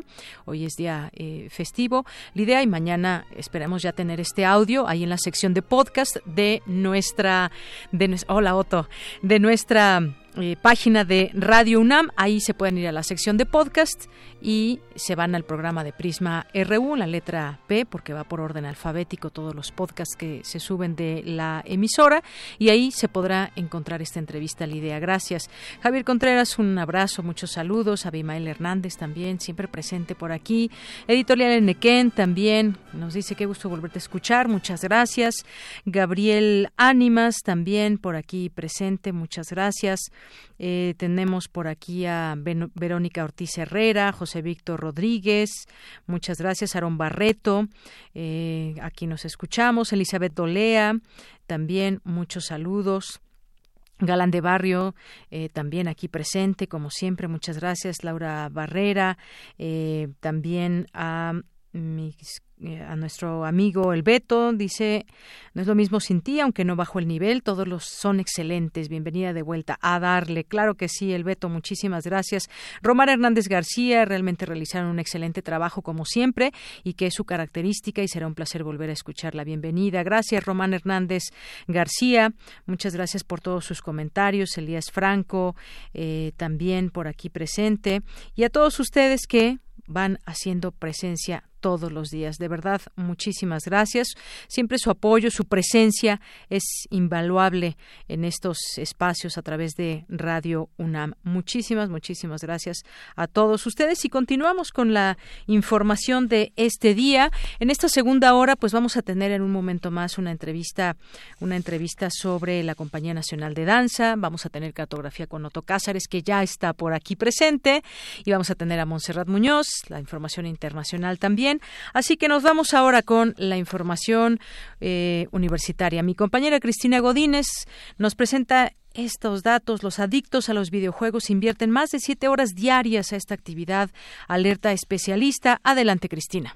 Deyanira, un saludo para ti para el auditorio de Prisma RO. Para el doctor Jaime Eduardo Calixto de la Facultad de Psicología de la UNAM, los videojuegos no son malos per se, ya que son una manera lúdica de entretenimiento. El problema surge cuando no se quiere hacer otra cosa más que estar conectados jugando. El especialista comenta que los usuarios llegan a invertir más de siete horas al día hasta el punto de volverse adictos, dejando de lado actividades cotidianas. Un detonante es la poca retroalimentación de los padres con sus hijos para limitarlos, como ocurre con cualquier dependencia. El punto es invertir más del 30% del día, dejar de hacer actividades cotidianas, tener conflictos interpersonales tanto en el trabajo como en la casa, se dejan de cumplir algunos objetivos trazados, se pone atención más sobre la actividad del videojuego en sí y por otro lado generan trastornos en la conducta, irritabilidad cuando no se está jugando y en términos generales la sensación o la necesidad de volver a realizar la tarea específica. La edad en que se inicia este proceso es entre los 8 y los 15 años, periodo en el que el cerebro no tiene las conexiones neuronales específicas para decir no. En consecuencia, el adicto se entrega totalmente a hacer o terminar el juego que está pendiente. Aunque es más común en niños y jóvenes, algunos adultos también sufren esta dependencia. Se considera adicción si por jugar dejan de lado actividades cotidianas, surgen conflictos interpersonales o en el trabajo, se dejan de cumplir algunos objetivos trazados o se presentan conductas irritables cuando no se juega. El también jefe del área médica del Instituto Nacional de Psiquiatría, Ramón de la Fuente, resaltó la necesidad de actuar, porque en México se empiezan a presentar casos como en Japón y Corea, donde los dependientes a los videojuegos pueden quedarse un mes encerrados jugando y lo único que hacen es salir para comer e ir al baño. En el tratamiento de esta conducta es fundamental que los adultos analicen cómo se acercan sus hijos a los videojuegos y les otorguen retroalimentación positiva. Finalmente, el universitario sugirió considerar que no pueden utilizarse los mismos videojuegos a cualquier edad, ya que se deben establecer rangos, además de delimitar esta actividad a no más de tres horas al día. De Yanira, este es mi reporte. Buenas tardes. Gracias, Cristina Godínez. Muy buenas tardes. Y vamos ahora con mi compañero Rodrigo Aguilar. En el marco del Día Internacional de la Preservación de la Capa de Ozono, académico de la UNAM señala que su deterioro es un problema vigente. Adelante.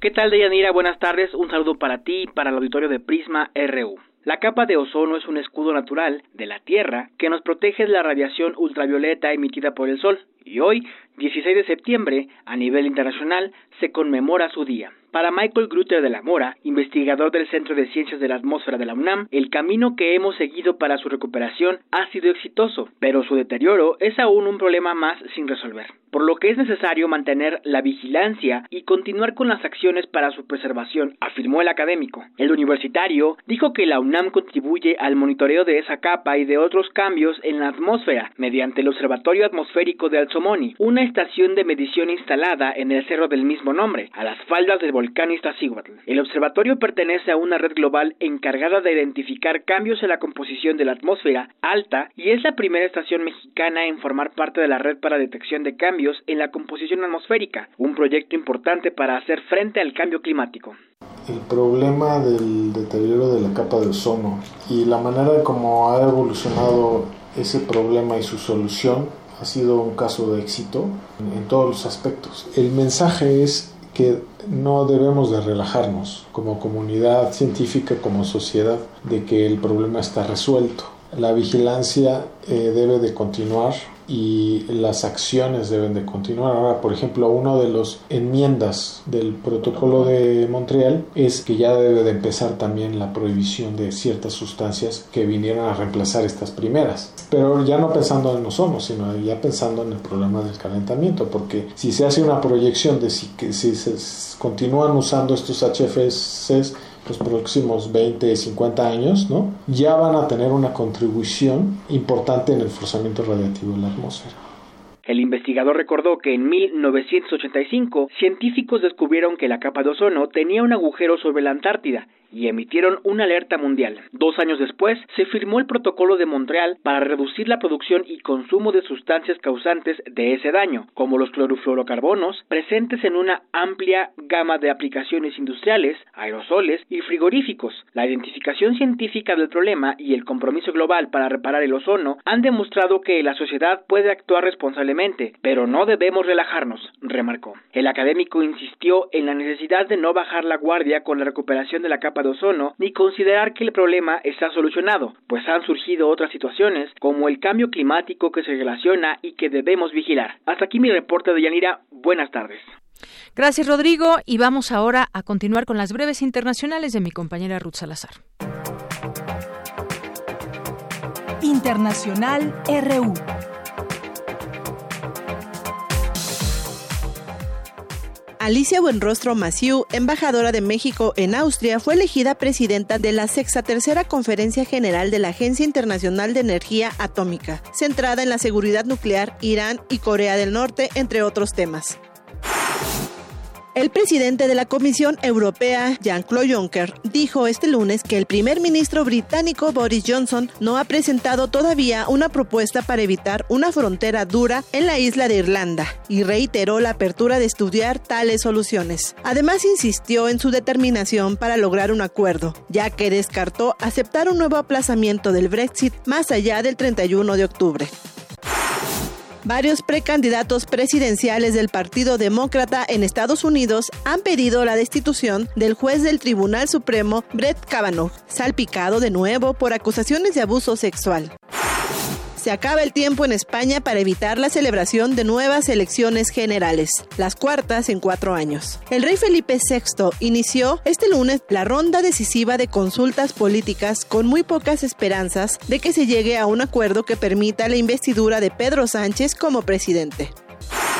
La tormenta tropical Humberto ya es huracán categoría 1 en la escala Saffir-Simpson, de acuerdo con la última actualización del Centro Nacional de Huracanes de Estados Unidos. Taiwán rompió sus relaciones diplomáticas con las Islas Salomón tras enterarse de que el nuevo gobierno de ese país del Pacífico decidió transferir a China su reconocimiento diplomático. Israel celebrará mañana sus segundas elecciones legislativas en cinco meses, unos comicios con tintes de referéndum a favor o en contra del primer ministro Benjamin Netanyahu y en los que la influencia de los religiosos puede resultar clave. Relatamos al mundo. Relatamos al mundo. Nacional RU. Bien, pues hay temas nacionales también que comentaron que esto, bueno, nos dejó impactado lo que sucedió también el sábado pasado con este ataque a la refinería saudí. El precio del petróleo subió más de un 10% tras este ataque a la mayor refinería saudí. El precio del barril del crudo Brent, el de referencia en Europa, subió el lunes más de un 10% a raíz de estos ataques eh, del fin de semana contra la industria del petróleo de Arabia Saudí, primer exportador del mundo y segundo productor detrás de Estados Unidos. Y bueno, pues este es un tema que se tendrá que seguir analizando, se tendrá que seguir platicando. Hay señalamientos también eh, muy específicos de parte de Estados Unidos que eh, pues había eh, señalaba a Teherán justamente de estos ataques y bueno pues ha quedado eh, pues al descubierto esta esta situación pero pues más allá de todo eso qué significa este ataque lo seguiremos por supuesto platicando en los días posteriores. Y en los temas nacionales pues está el caso de Ayotzinapa ante la liberación de 24 inculpados por la desaparición de los 43 estudiantes normalistas de Ayotzinapa la Fiscalía General de la República la FGR presentará recursos e iniciará diligencias para que el ex procurador Jesús Murillo Caram y el ex titular de la Agencia de Investigación Criminal Tomás Herón de Lucio enfrenten procesos legales por incumplir con sus responsabilidades en la investigación del caso. Ya habló en conferencia de prensa Alejandro Encinas, subsecretario de Derechos Humanos, Población y Migración de la Secretaría de responsabilizar a los exfuncionarios que no cumplieron con sus obligaciones durante el desarrollo de la investigación, lo que incluye eh, a José eh, Aarón Pérez Carro, ex titular de la Unidad Especial para el caso de Ayotzinapa. En esta conferencia también señaló que las resoluciones del juez Samuel Ventura Ramos, que permitió la liberación de 24 inculpados, demuestran la, podredumbre en la que se encuentra el sistema de impartición de justicia del país, que huele a podrido, dijo. Estas resoluciones son una afrenta a las víctimas, a los padres de familia y a la justicia de nuestro país. Es una burla porque estas resoluciones alientan el silencio, la complicidad y la impunidad para conocer la verdad. Demuestran la podredumbre del sistema de impartición de justicia del país, que huele a podrido. Esas fueron exactamente las palabras que dijo, que pronunció eh, Alejandro Encinas. Y hay una nota interesante que publica hoy el diario El Universal y tiene que ver con que hackers acechan información del Estado. Van 45 millones de intentos, ¿se imaginan? Es una cantidad tremenda. Ahí viene desglosado. Les eh, comento un poco de esta información. Desde el 1 de diciembre de 2018 dependencias como la Oficina de la Presidencia, la Secretaría de la Defensa Nacional, el Banco de México, la Suprema Corte de Justicia de la Nación o la Cámara de Diputados han recibido más de 45 millones de intentos de ataques de hackers para ingresar a sus bases de datos y robar información. En respuesta a solicitudes de información obtenidas por este medio, vía transparencia, 36 instituciones entre secretarías, bancos públicos, órganos legislativos, entes autónomos, así como universidades públicas, reportan 45 millones de intentos de ciberdelincuentes localizados en diversos países que van desde Estados Unidos, Cuba, hasta algunos tan lejanos como Rusia, China, Vietnam, India y Pakistán. ¿Qué interés podrían tener estos gobiernos o no gobiernos, estos países o quien lo quien lleve a cabo estos ciberataques. Las dependencias consultadas aseguraron que en su mayoría los intentos de vulnerar su seguridad no tuvieron éxito debido a que afirmaron cuentan con medidas de seguridad para proteger su información. Presidencia registra ataques desde China. La oficina del presidente Andrés Manuel López Obrador informó en, la en una solicitud que desde un 1 de diciembre a la fecha ha registrado dos ataques provenientes de China. Y bueno, vienen muchos datos. Hay otras dependencias que también han sido intentadas eh, hackear en este sentido y pues bueno, es una investigación que se llevó a cabo y que revela estos datos interesantes. Y ya tenemos ganador de la beca del curso, del curso que se ganó una, una beca para este curso escritores franceses del siglo XIX que impartirá eh, Caroline Cassette y pues es Javier Méndez Guzmán. Le mandamos muchos saludos y felicitaciones. Aquí nos dejó sus datos, ya le escribiremos para ver qué continúa, cómo puede hacer válida esta beca. Pero quienes no ganaron, porque nos dice Ruth que hubo muchas llamadas.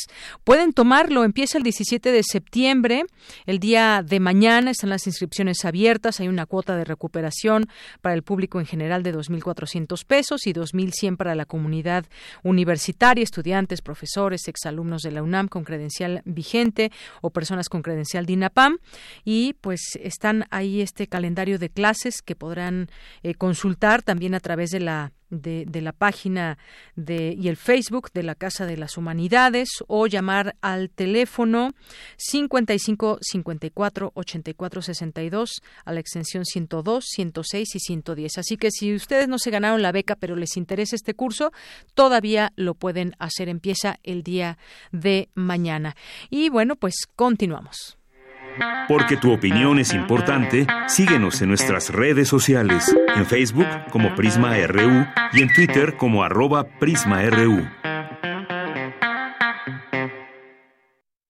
Continuamos dos de la tarde con 25 minutos. Me da mucho gusto que sigamos en este espacio, que nos sigan acompañando. Ya está Melba Olivas en la línea telefónica, que es autora de una de las cuatro piezas coreográficas de Junto al Delirio. Su obra se llama Uma y es de la Compañía Nacional de Danza que estrena Junto al Delirio, que es el pretexto escénico que a través de la poesía y cuatro miradas generacionales distintas nos conduce a la hoguera pasional del ser humano. Bienvenida, Melba. Muy buenas tardes. Hola, muy buenas tardes. Muchas gracias. Pues platícanos acerca de lo que estrenará la Compañía Nacional de Danza junto al Delirio, integrada por cuatro piezas de danza contemporánea. ¿Qué nos podemos encontrar? Eh, ¿Qué tipo de espectáculo, de qué tipo de espectáculo estamos hablando? Muchas gracias. Junto al Delirio es un espectáculo que tiene como tema principal el amor y el desamor. Entonces es algo con lo que todos nos podemos identificar. Exacto. Eh, para este proyecto nos invitaron a cuatro coreógrafos de danza contemporánea a hacer un montaje con la Compañía Nacional. Esto implica eh, un gran reto también para los bailarines de danza clásica, abordar un nuevo lenguaje, trabajar desde esta perspectiva de danza contemporánea, lo cual es súper interesante. Eh, el proyecto está basado en una bailarina actual de la compañía que que su nombre es Sonia Jiménez, y ella hizo este libro, este poemario que se llama Junto al Delirio. Así es, inspirada en los poemas de Sonia Jiménez. Inspirada en los poemas y durante la presentación, además de ver danza, también se recitan algunos de los poemas y hay videos que están basados en estos poemas, entonces todo eso hace una atmósfera muy cálida, muy íntima para hablar de este tema. Así es, hablabas, nos decías que trata del amor y desamor, también de la soledad y las relaciones humanas, y me llama la atención algo, Melba, que me gustaría que nos platicaras. Son coreógrafos de distintas generaciones. ¿Cómo se logra conjuntar este trabajo? Exacto. Eh, en mi caso, yo soy la coreógrafa más joven, y yo creo que todos hemos experimentado el amor y el desamor, el encuentro, el desencuentro, la locura, la soledad. En distintas edades, ¿no? En distintas edades, en distintas experiencias. Y eso se ve reflejado en las coreografías, desde donde cada uno de nosotros estamos abordando el tema, cómo lo sentimos, desde una frescura tal vez más joven, cómo se siente un amor ya maduro, eh, pues sí, diferentes perspectivas, hombre, mujer, cómo lo vivimos, ¿no? Exactamente. Y bueno, esto es como parte de la, de la programación del Sistema de Teatros de la Ciudad de México y se presentará, cuéntanos cuáles son las fechas, dónde se presentan, los horarios. Sí, se presenta en el Foro A Poco No, martes y miércoles a las 8.30 hasta el 2 de octubre esta programación es muy interesante porque el foro Poco no, no sé si lo conocen, pero es un espacio muy íntimo. Exacto, sí, sí. Entonces, es la primera vez que puedes tener a los bailarines de la Compañía Nacional de Danza tan cerca que hasta puedes escuchar la respiración. Este es un buen ver punto. a los ojos, te ven, entonces hace que la experiencia se vuelva súper conmovedora y muy personal, muy íntima. Claro, llegan al público de una manera mucho más eh, directa y saber llegar al público es una manera, importante también de, de, trabajar, de integrarse. ¿Cómo se logra? ¿Cómo logran? Eh, ¿Cómo logran todo esto? Hablábamos de estas distintas generaciones de los coreógrafos, pero pues me imagino se mostrará esta versatilidad que hay en, en esta puesta en escena. Cuéntanos cómo es que cómo es que logran llegar de esta manera al público cada uno de los coreógrafos eh, tiene, tenemos diferentes lenguajes de movimiento. Los bailarines, principalmente para apropiarse del lenguaje, para la construcción de la interpretación, cómo se vive cada una de las obras y qué es lo que cada obra quiere comunicar o transmitir al público, eh, se, se trabajó también esta cuestión de la cercanía, ¿no? O sea, cómo integras al espectador que está sentado a unos centímetros de ti, ¿no? O sea, cómo lo ves a los ojos, cómo le comunicas lo que estás sintiendo. Todos los intérpretes, los bailarines de la compañía son excelentes mm, bailarines, intérpretes inteligentes que le entraron de lleno al proceso y los resultados son muy bellos.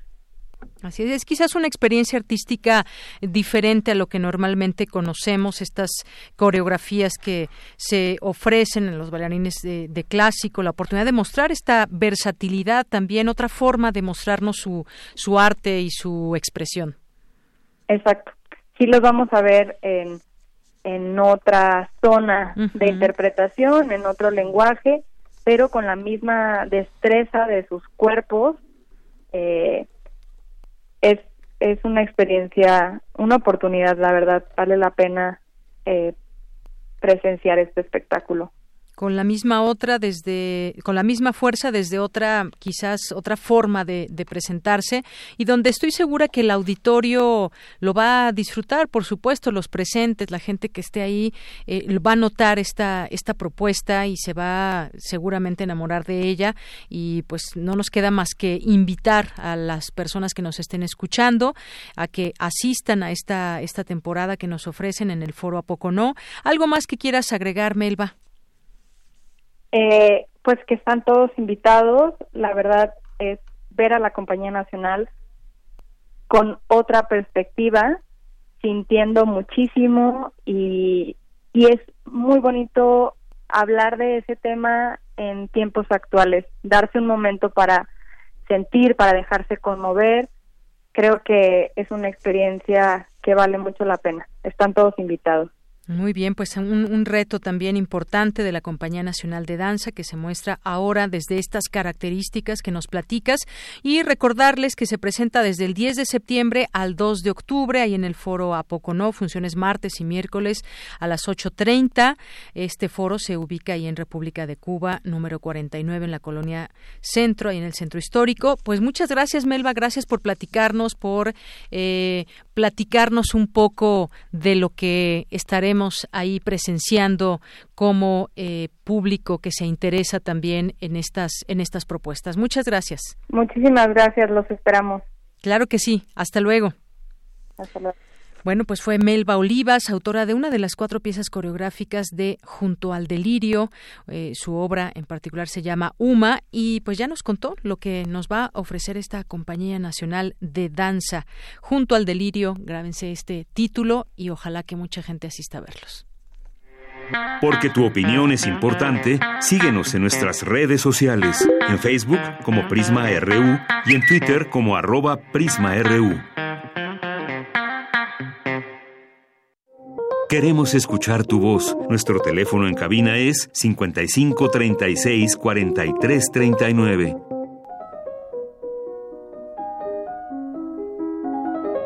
Cartografía RU con Otto Cázares. Pues sí, ya está aquí Otto Cázares en 16 de septiembre, en día festivo, y me da mucho gusto ah, saludarte. Claro que sí, estoy muy contento de estar aquí de nuevo compartiendo estos micrófonos contigo, de Yanira Morán. Sí, te extrañaba. Pues aquí te extrañamos todos.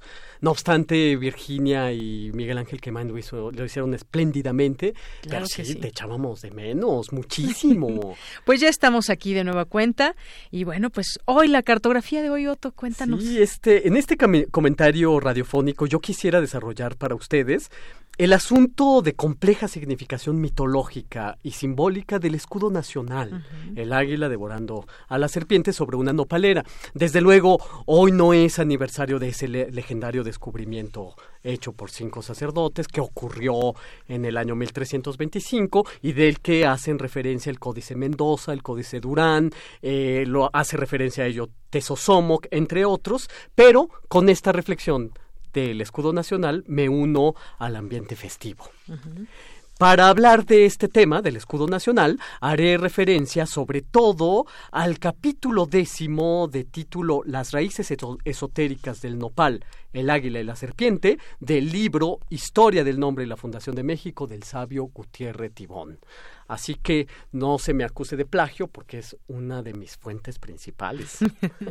Muy bien. Bueno, para empezar la reflexión del escudo nacional, tenemos que recordar la muy antigua práctica de asaetamiento de algunas plantas sagradas una práctica que está consignada en la historia tolteca chichimeca y que consistía en disparar desde mucho tiempo atrás, por ejemplo, flechas a nopales o en el norte de nuestro territorio, en tierra huichola, disparar a un peyote, planta sagrada como la que más.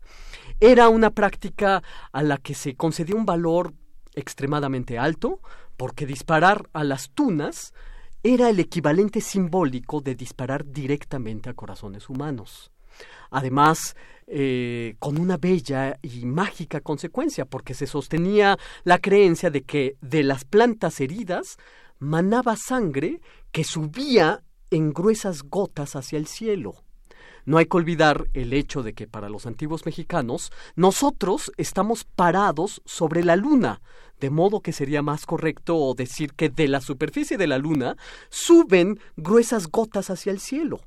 Caso de una enorme curiosidad es que también en el arcano número 18 del tarot, el que corresponde a la luna, aparecen también unas gotas que caen hacia arriba desde un estanque. Es decir, en esa carta llueve hacia arriba, como también mana la sangre hacia arriba, sin efecto de la gravedad, según las creencias de los antiguos mexicanos que disparaban a las nopaleras y que sangraban. Esto es algo que tenemos que tener en consideración. Es muy curioso también que en regiones tan lejanas como es Italia, en el poema épico del siglo XVI, Jerusalén liberada, de Torcuato Tasso, también de los troncos de los árboles mana sangre cuando estos son atravesados por las espadas de los paladines. Hay aquí un símbolo compartido, plantas que sangran. En fin, como quiera que sea, las nopaleras de tunas, coloradas, coloradas como la sangre, recibían el nombre de Tenochtli. De ahí, desde luego, viene el segundo nombre de la ciudad, el apellido de México, Tenochtitlán fue Motolinía quien observó la relación existente entre el valor de la fruta sagrada, la tuna, y los corazones que se sacaban del pecho de los sacrificados en la piedra ritual. Los corazones eran sacados para ofrecérselos al sol. La sangre cae hacia arriba, la sangre cae hacia el sol y el sol también desciende a recoger las ofrendas que le corresponden. Los corazones, como las tunas, son solares corazones y tunas son para el águila, que es el animal sagrado por excelencia, el mismísimo nahual del sol. El, águila desciende, como también al caer la tarde, desciende el sol a comer corazones humanos o a comer su sustituto simbólico, a comer unas tunas rojas y rozagantes de una nopalera. Esta es la primera consideración. En la impresionante sala mexica del Museo de Antropología e Historia hay un monolito piramidal que nos quita el aliento. Se trata del Teocali de la Guerra Sagrada. En un costado del monolito hay tallado un bajorrelieve que ya nos acerca a nuestro tema iconográfico del escudo nacional, porque en este bajorrelieve se representa un islote en el lago de Texcoco con un Tenochtli es decir, con un nopal cargado de tunas. Y un águila desciende y tiene entre sus garras dos tunas corazones. El águila, que es el sol, se alimenta de corazones, que son tunas. Pero el asunto del escudo de compleja significación es que eh, se debate entre el águila y la serpiente, el águila contra la serpiente, un asunto cuyo significado profundo nos recuerda a las luchas cósmicas entre el cielo y la tierra. Por ejemplo, en Grecia, donde el dios Apolo, dios solar, desciende a la entraña de la tierra para matar a la serpiente Pitón, o también en la tradición hebrea, el aniquilamiento de Leviatán. El águila desciende a combatir a la serpiente, que se ha sugerido, es el símbolo de Quetzalcoatl, la culebra, la culebra emplumada, símbolo de lo nocturno, porque las serpientes reptan entre piedras y se ocultan entre las hierbas. Son seres subterráneos y generalmente relacionados con lo tenebroso.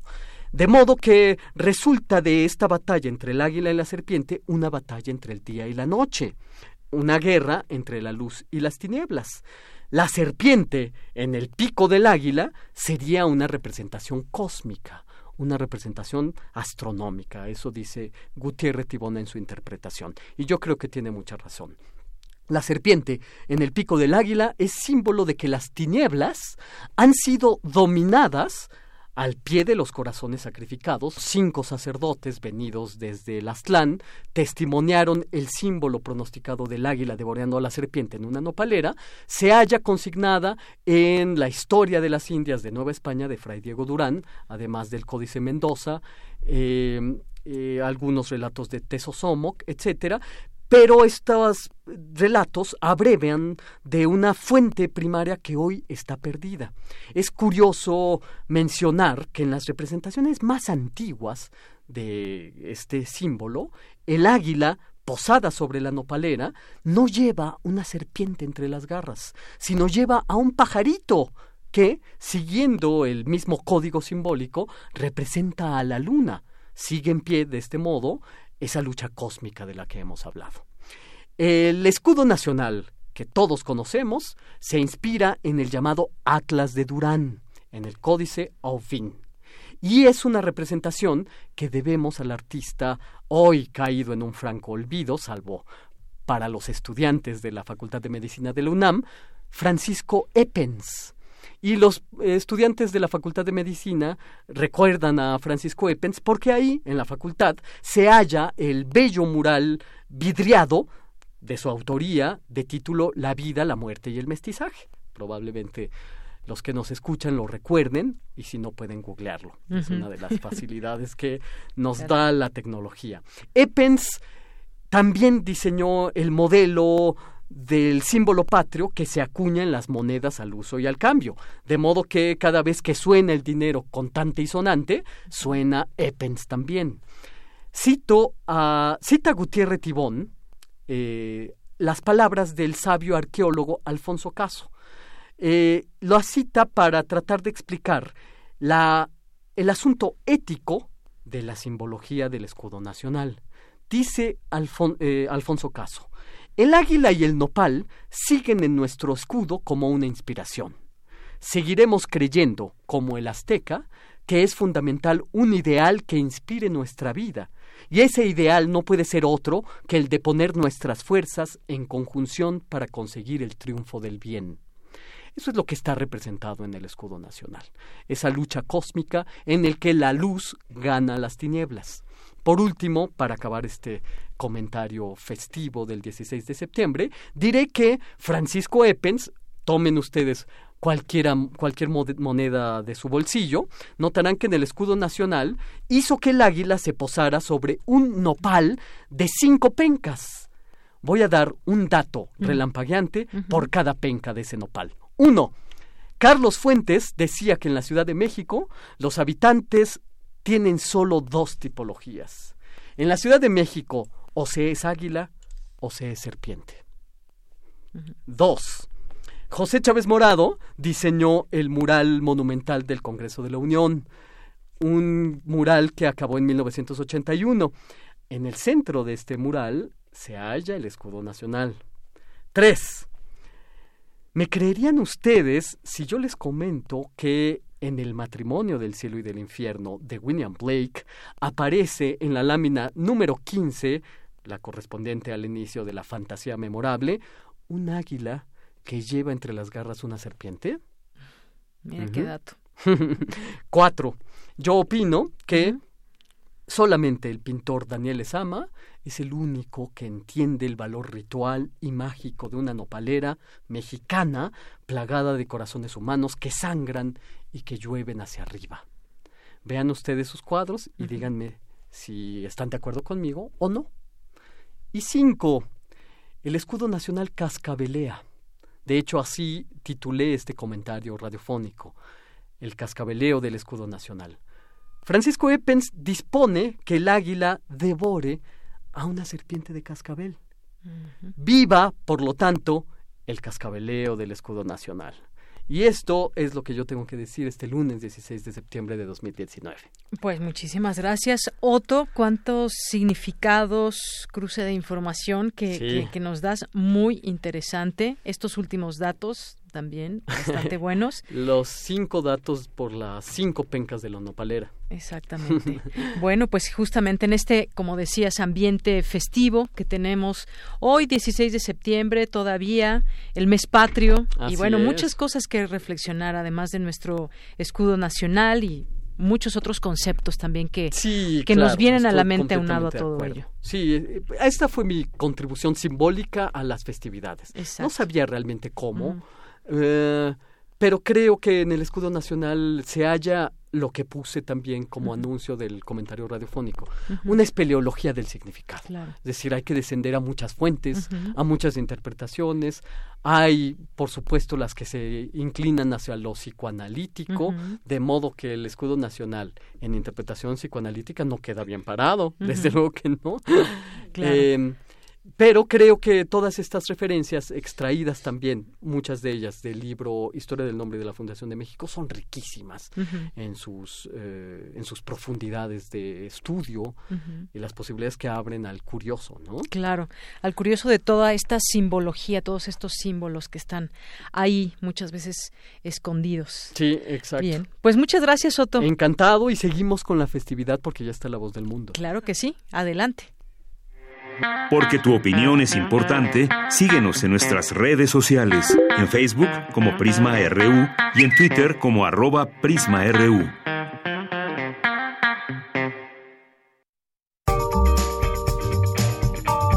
Sala Julián Carrillo presenta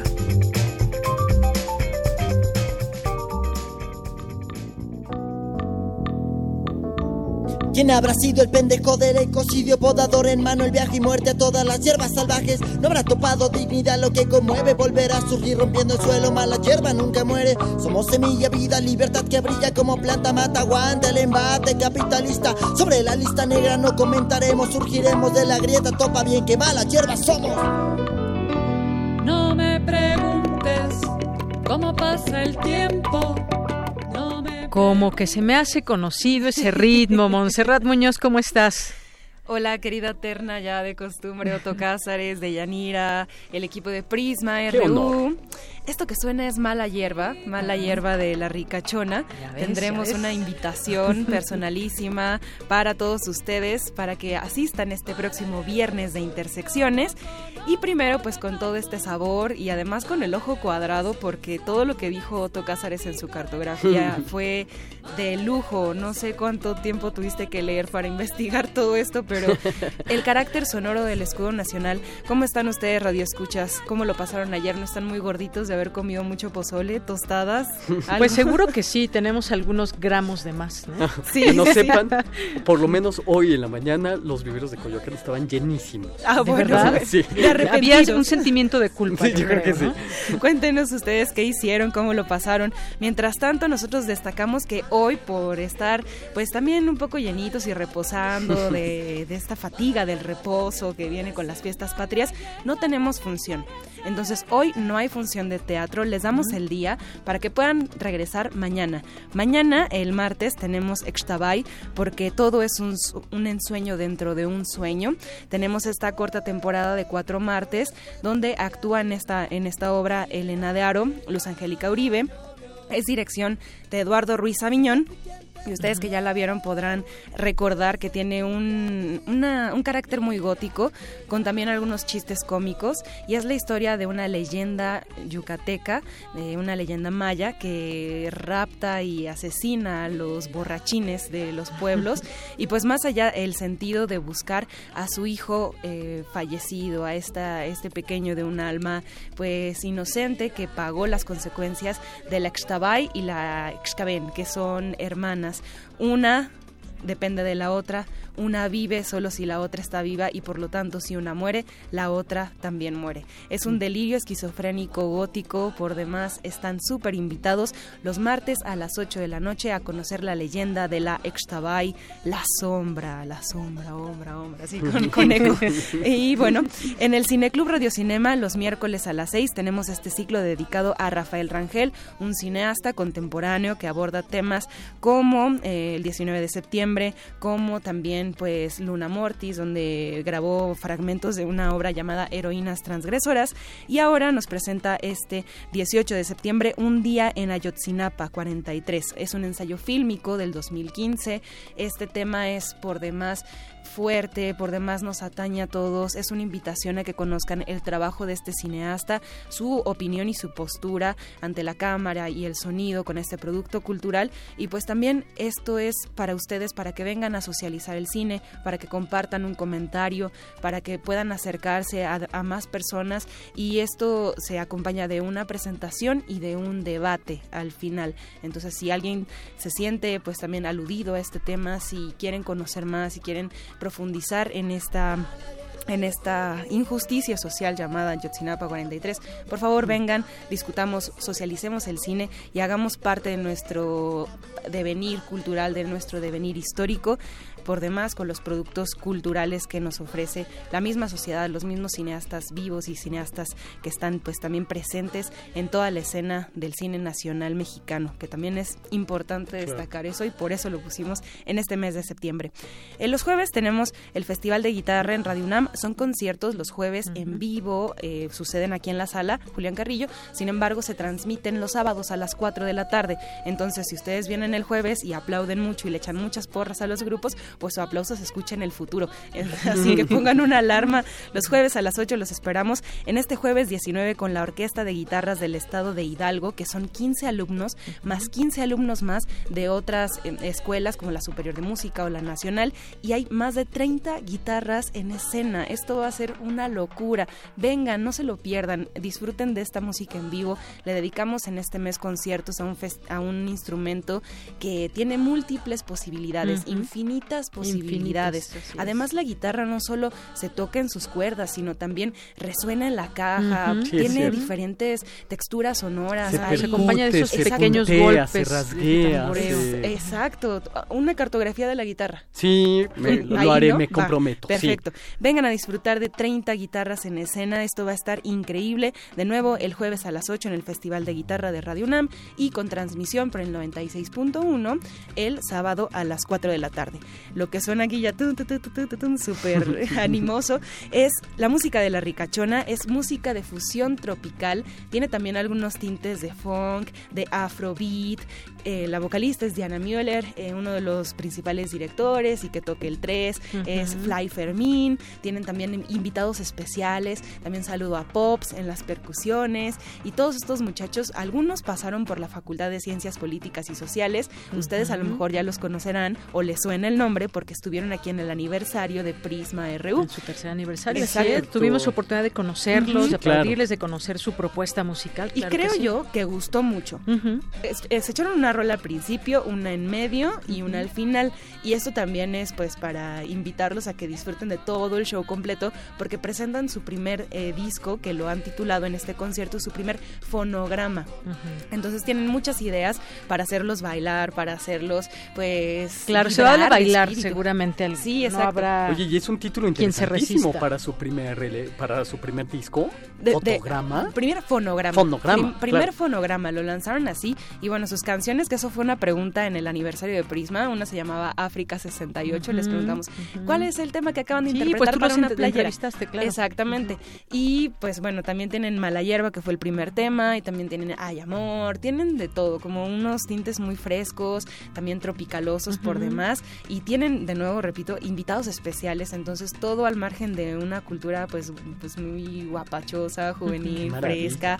Oye, y ellos emergieron de la Facultad de Ciencias Algunos de ellos, El origen, yo me atrevería a decir que sí, porque Fly Fermín conoce a Diana, que Diana toca el arpa y viene ella también una tradición más jarocha, entonces pues se van sumando músicos de la Facultad de Polacas, un saludo ahí a todas las polacas. Y, Su alma mater. Exacto, y pues de unirse en lo primero que podría ser un proyecto de relajo, de cotorreo, de entre clases, tocar ahí los instrumentos, pues surgió este proyecto, La Ricachona. Y se ha ido consolidando. Exacto. Búsquenlos en redes sociales como Quiero Ricachona, se van a llevar una grata sorpresa, son ritmos de todo el mundo fusionados con este carisma, entonces carisma musical también para todos ustedes y carácter sonoro. Si ustedes están interesados también en la poesía y la muerte, tenemos un curso llamado así, Poesía y Muerte, Autores Hispanos del Siglo XX. Lo imparte Axel Nájera, que a lo mejor podrán estar en contacto con él si tienen una revista rúbrica, que es esta revista que publicamos aquí en Extensión Cultural y es parte de Radio UNAM, parte de los obsequios que ustedes tienen al ser asistentes recurrentes a la sala. Y si no conocen todavía la revista, asistan y díganos, yo quiero una revista rúbrica para obtener ahí alguno de estos títulos y poder acercarse a estos textos de Axel. Y bueno, pues el curso tratará de autores hispanos de América Latina y España con el tema de la muerte y distintos tratamientos.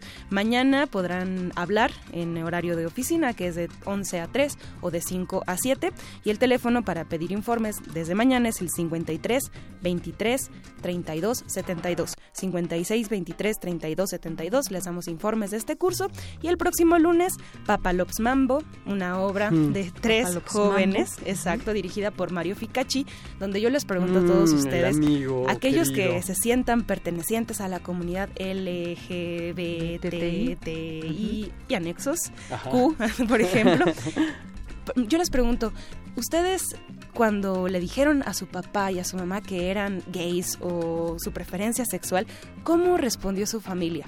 Eso es una pregunta para ustedes. ¿Y cómo les hubiera gustado que respondiera su familia?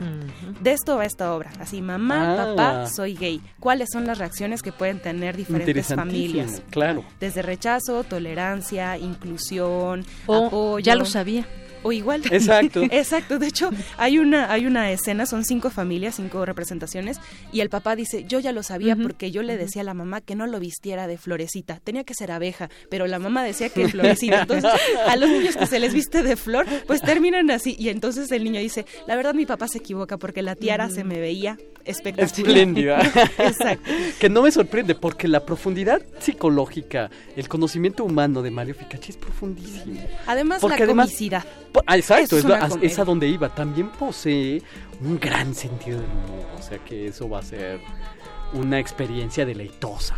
Tres actores en escena, diferentes circunstancias acerca de cómo podemos declararle a nuestra familia nuestra preferencia sexual. Y declararle al mundo, por supuesto. Claro. Sí, ¿no? sí, sí. Que en ese momento la familia representa al mundo. Exacto. Y también ahora mundo. nuestra sexualidad Nuestro es una mundo, postura. ajá. Así Sí, que sí. también al ser postura, pues incluye un grado político, ¿no? Entonces tenemos que Exacto. hablar de eso. Vengan a conocer esta historia próximo lunes 23 con Papa Lops Mambo. Muy bien. Bueno, pues muchísimas gracias, como siempre, Montserrat Muñoz. Estamos escuchando de, de fondo La Ricachona. Con eso nos amor, vamos a, dicen. eh, con eso nos vamos a, a despedir. Y pues nada, nos resta agradecer a todo nuestro, eh, nuestro público que siempre está atento. A ver, que ya te extrañaban seguro. Ya, ya, ya, ¿verdad? Y que Sí, bueno, yo también ya los extrañaba, Tuvimos aquí varias eh, intervenciones de calidad, la conducción Sí. de Vicky, Ujú. Virginia De Sánchez, Miguel de Ángel. Yo tengo que decir que el lunes pasado anuncié que estaba la ricachona porque estaba de cables cruzados y tuvimos a Dantor, pero hoy sí, hoy sí, hoy sí. La ricachona el viernes, el viernes, este viernes. Así es, los vengan invitamos. Magdalena González que nos manda saludos por aquí presente en redes sociales, José Luis León, Porfirio Gutiérrez que mandan saludos, Rincón de Historias, eh, David García y todos ahí presentes. ¿Ibas a decir algo, Otto, para despedirnos? Pues no, eh, no querría terminar eh, con un comentario. Iba a decir que se acerca un año más de la infausta fecha del 26 de septiembre, precisamente. Sí, estamos Entonces, a pocos días. Estamos a pocos días, pero no quiero ensombrecer el ambiente festivo porque eh, habremos de reflexionar en ello. Y yo creo que hoy, 16 de septiembre, con la simbología del escudo nacional, también habrá que preguntarnos y llevar nuestras reflexiones hacia allá. Claro, ¿no? claro que sí. Uf, y también los binomios que ahí están apareciendo, ¿no? Por ejemplo, en el, en el desfile, algo de lo que estoy viendo mucho en redes sociales, es todos los binomios caninos con humanos que les toman fotos y siguen siendo héroes y se nos vuelve a enchinar la piel. Lo que decías del carácter sonoro del escudo, Sí. y bueno, ayer tocando la SECAM. ¿no? Por Sí. ejemplo, la- la- con como una gran orquesta de gran Ujú, calidad y este componente indígena, mije, también sonando, también Exacto, vibrando y haciendo historia sonora también. Por supuesto, esa historia sonora que queda justamente también para la historia que va marcando estos tiempos actuales.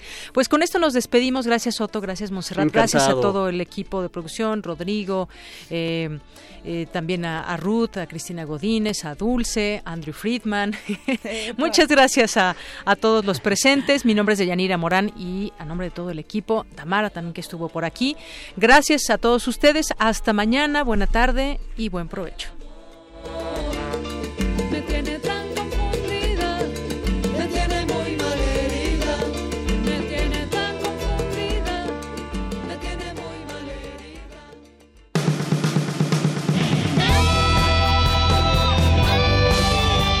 Prisma RU. Relatamos al mundo.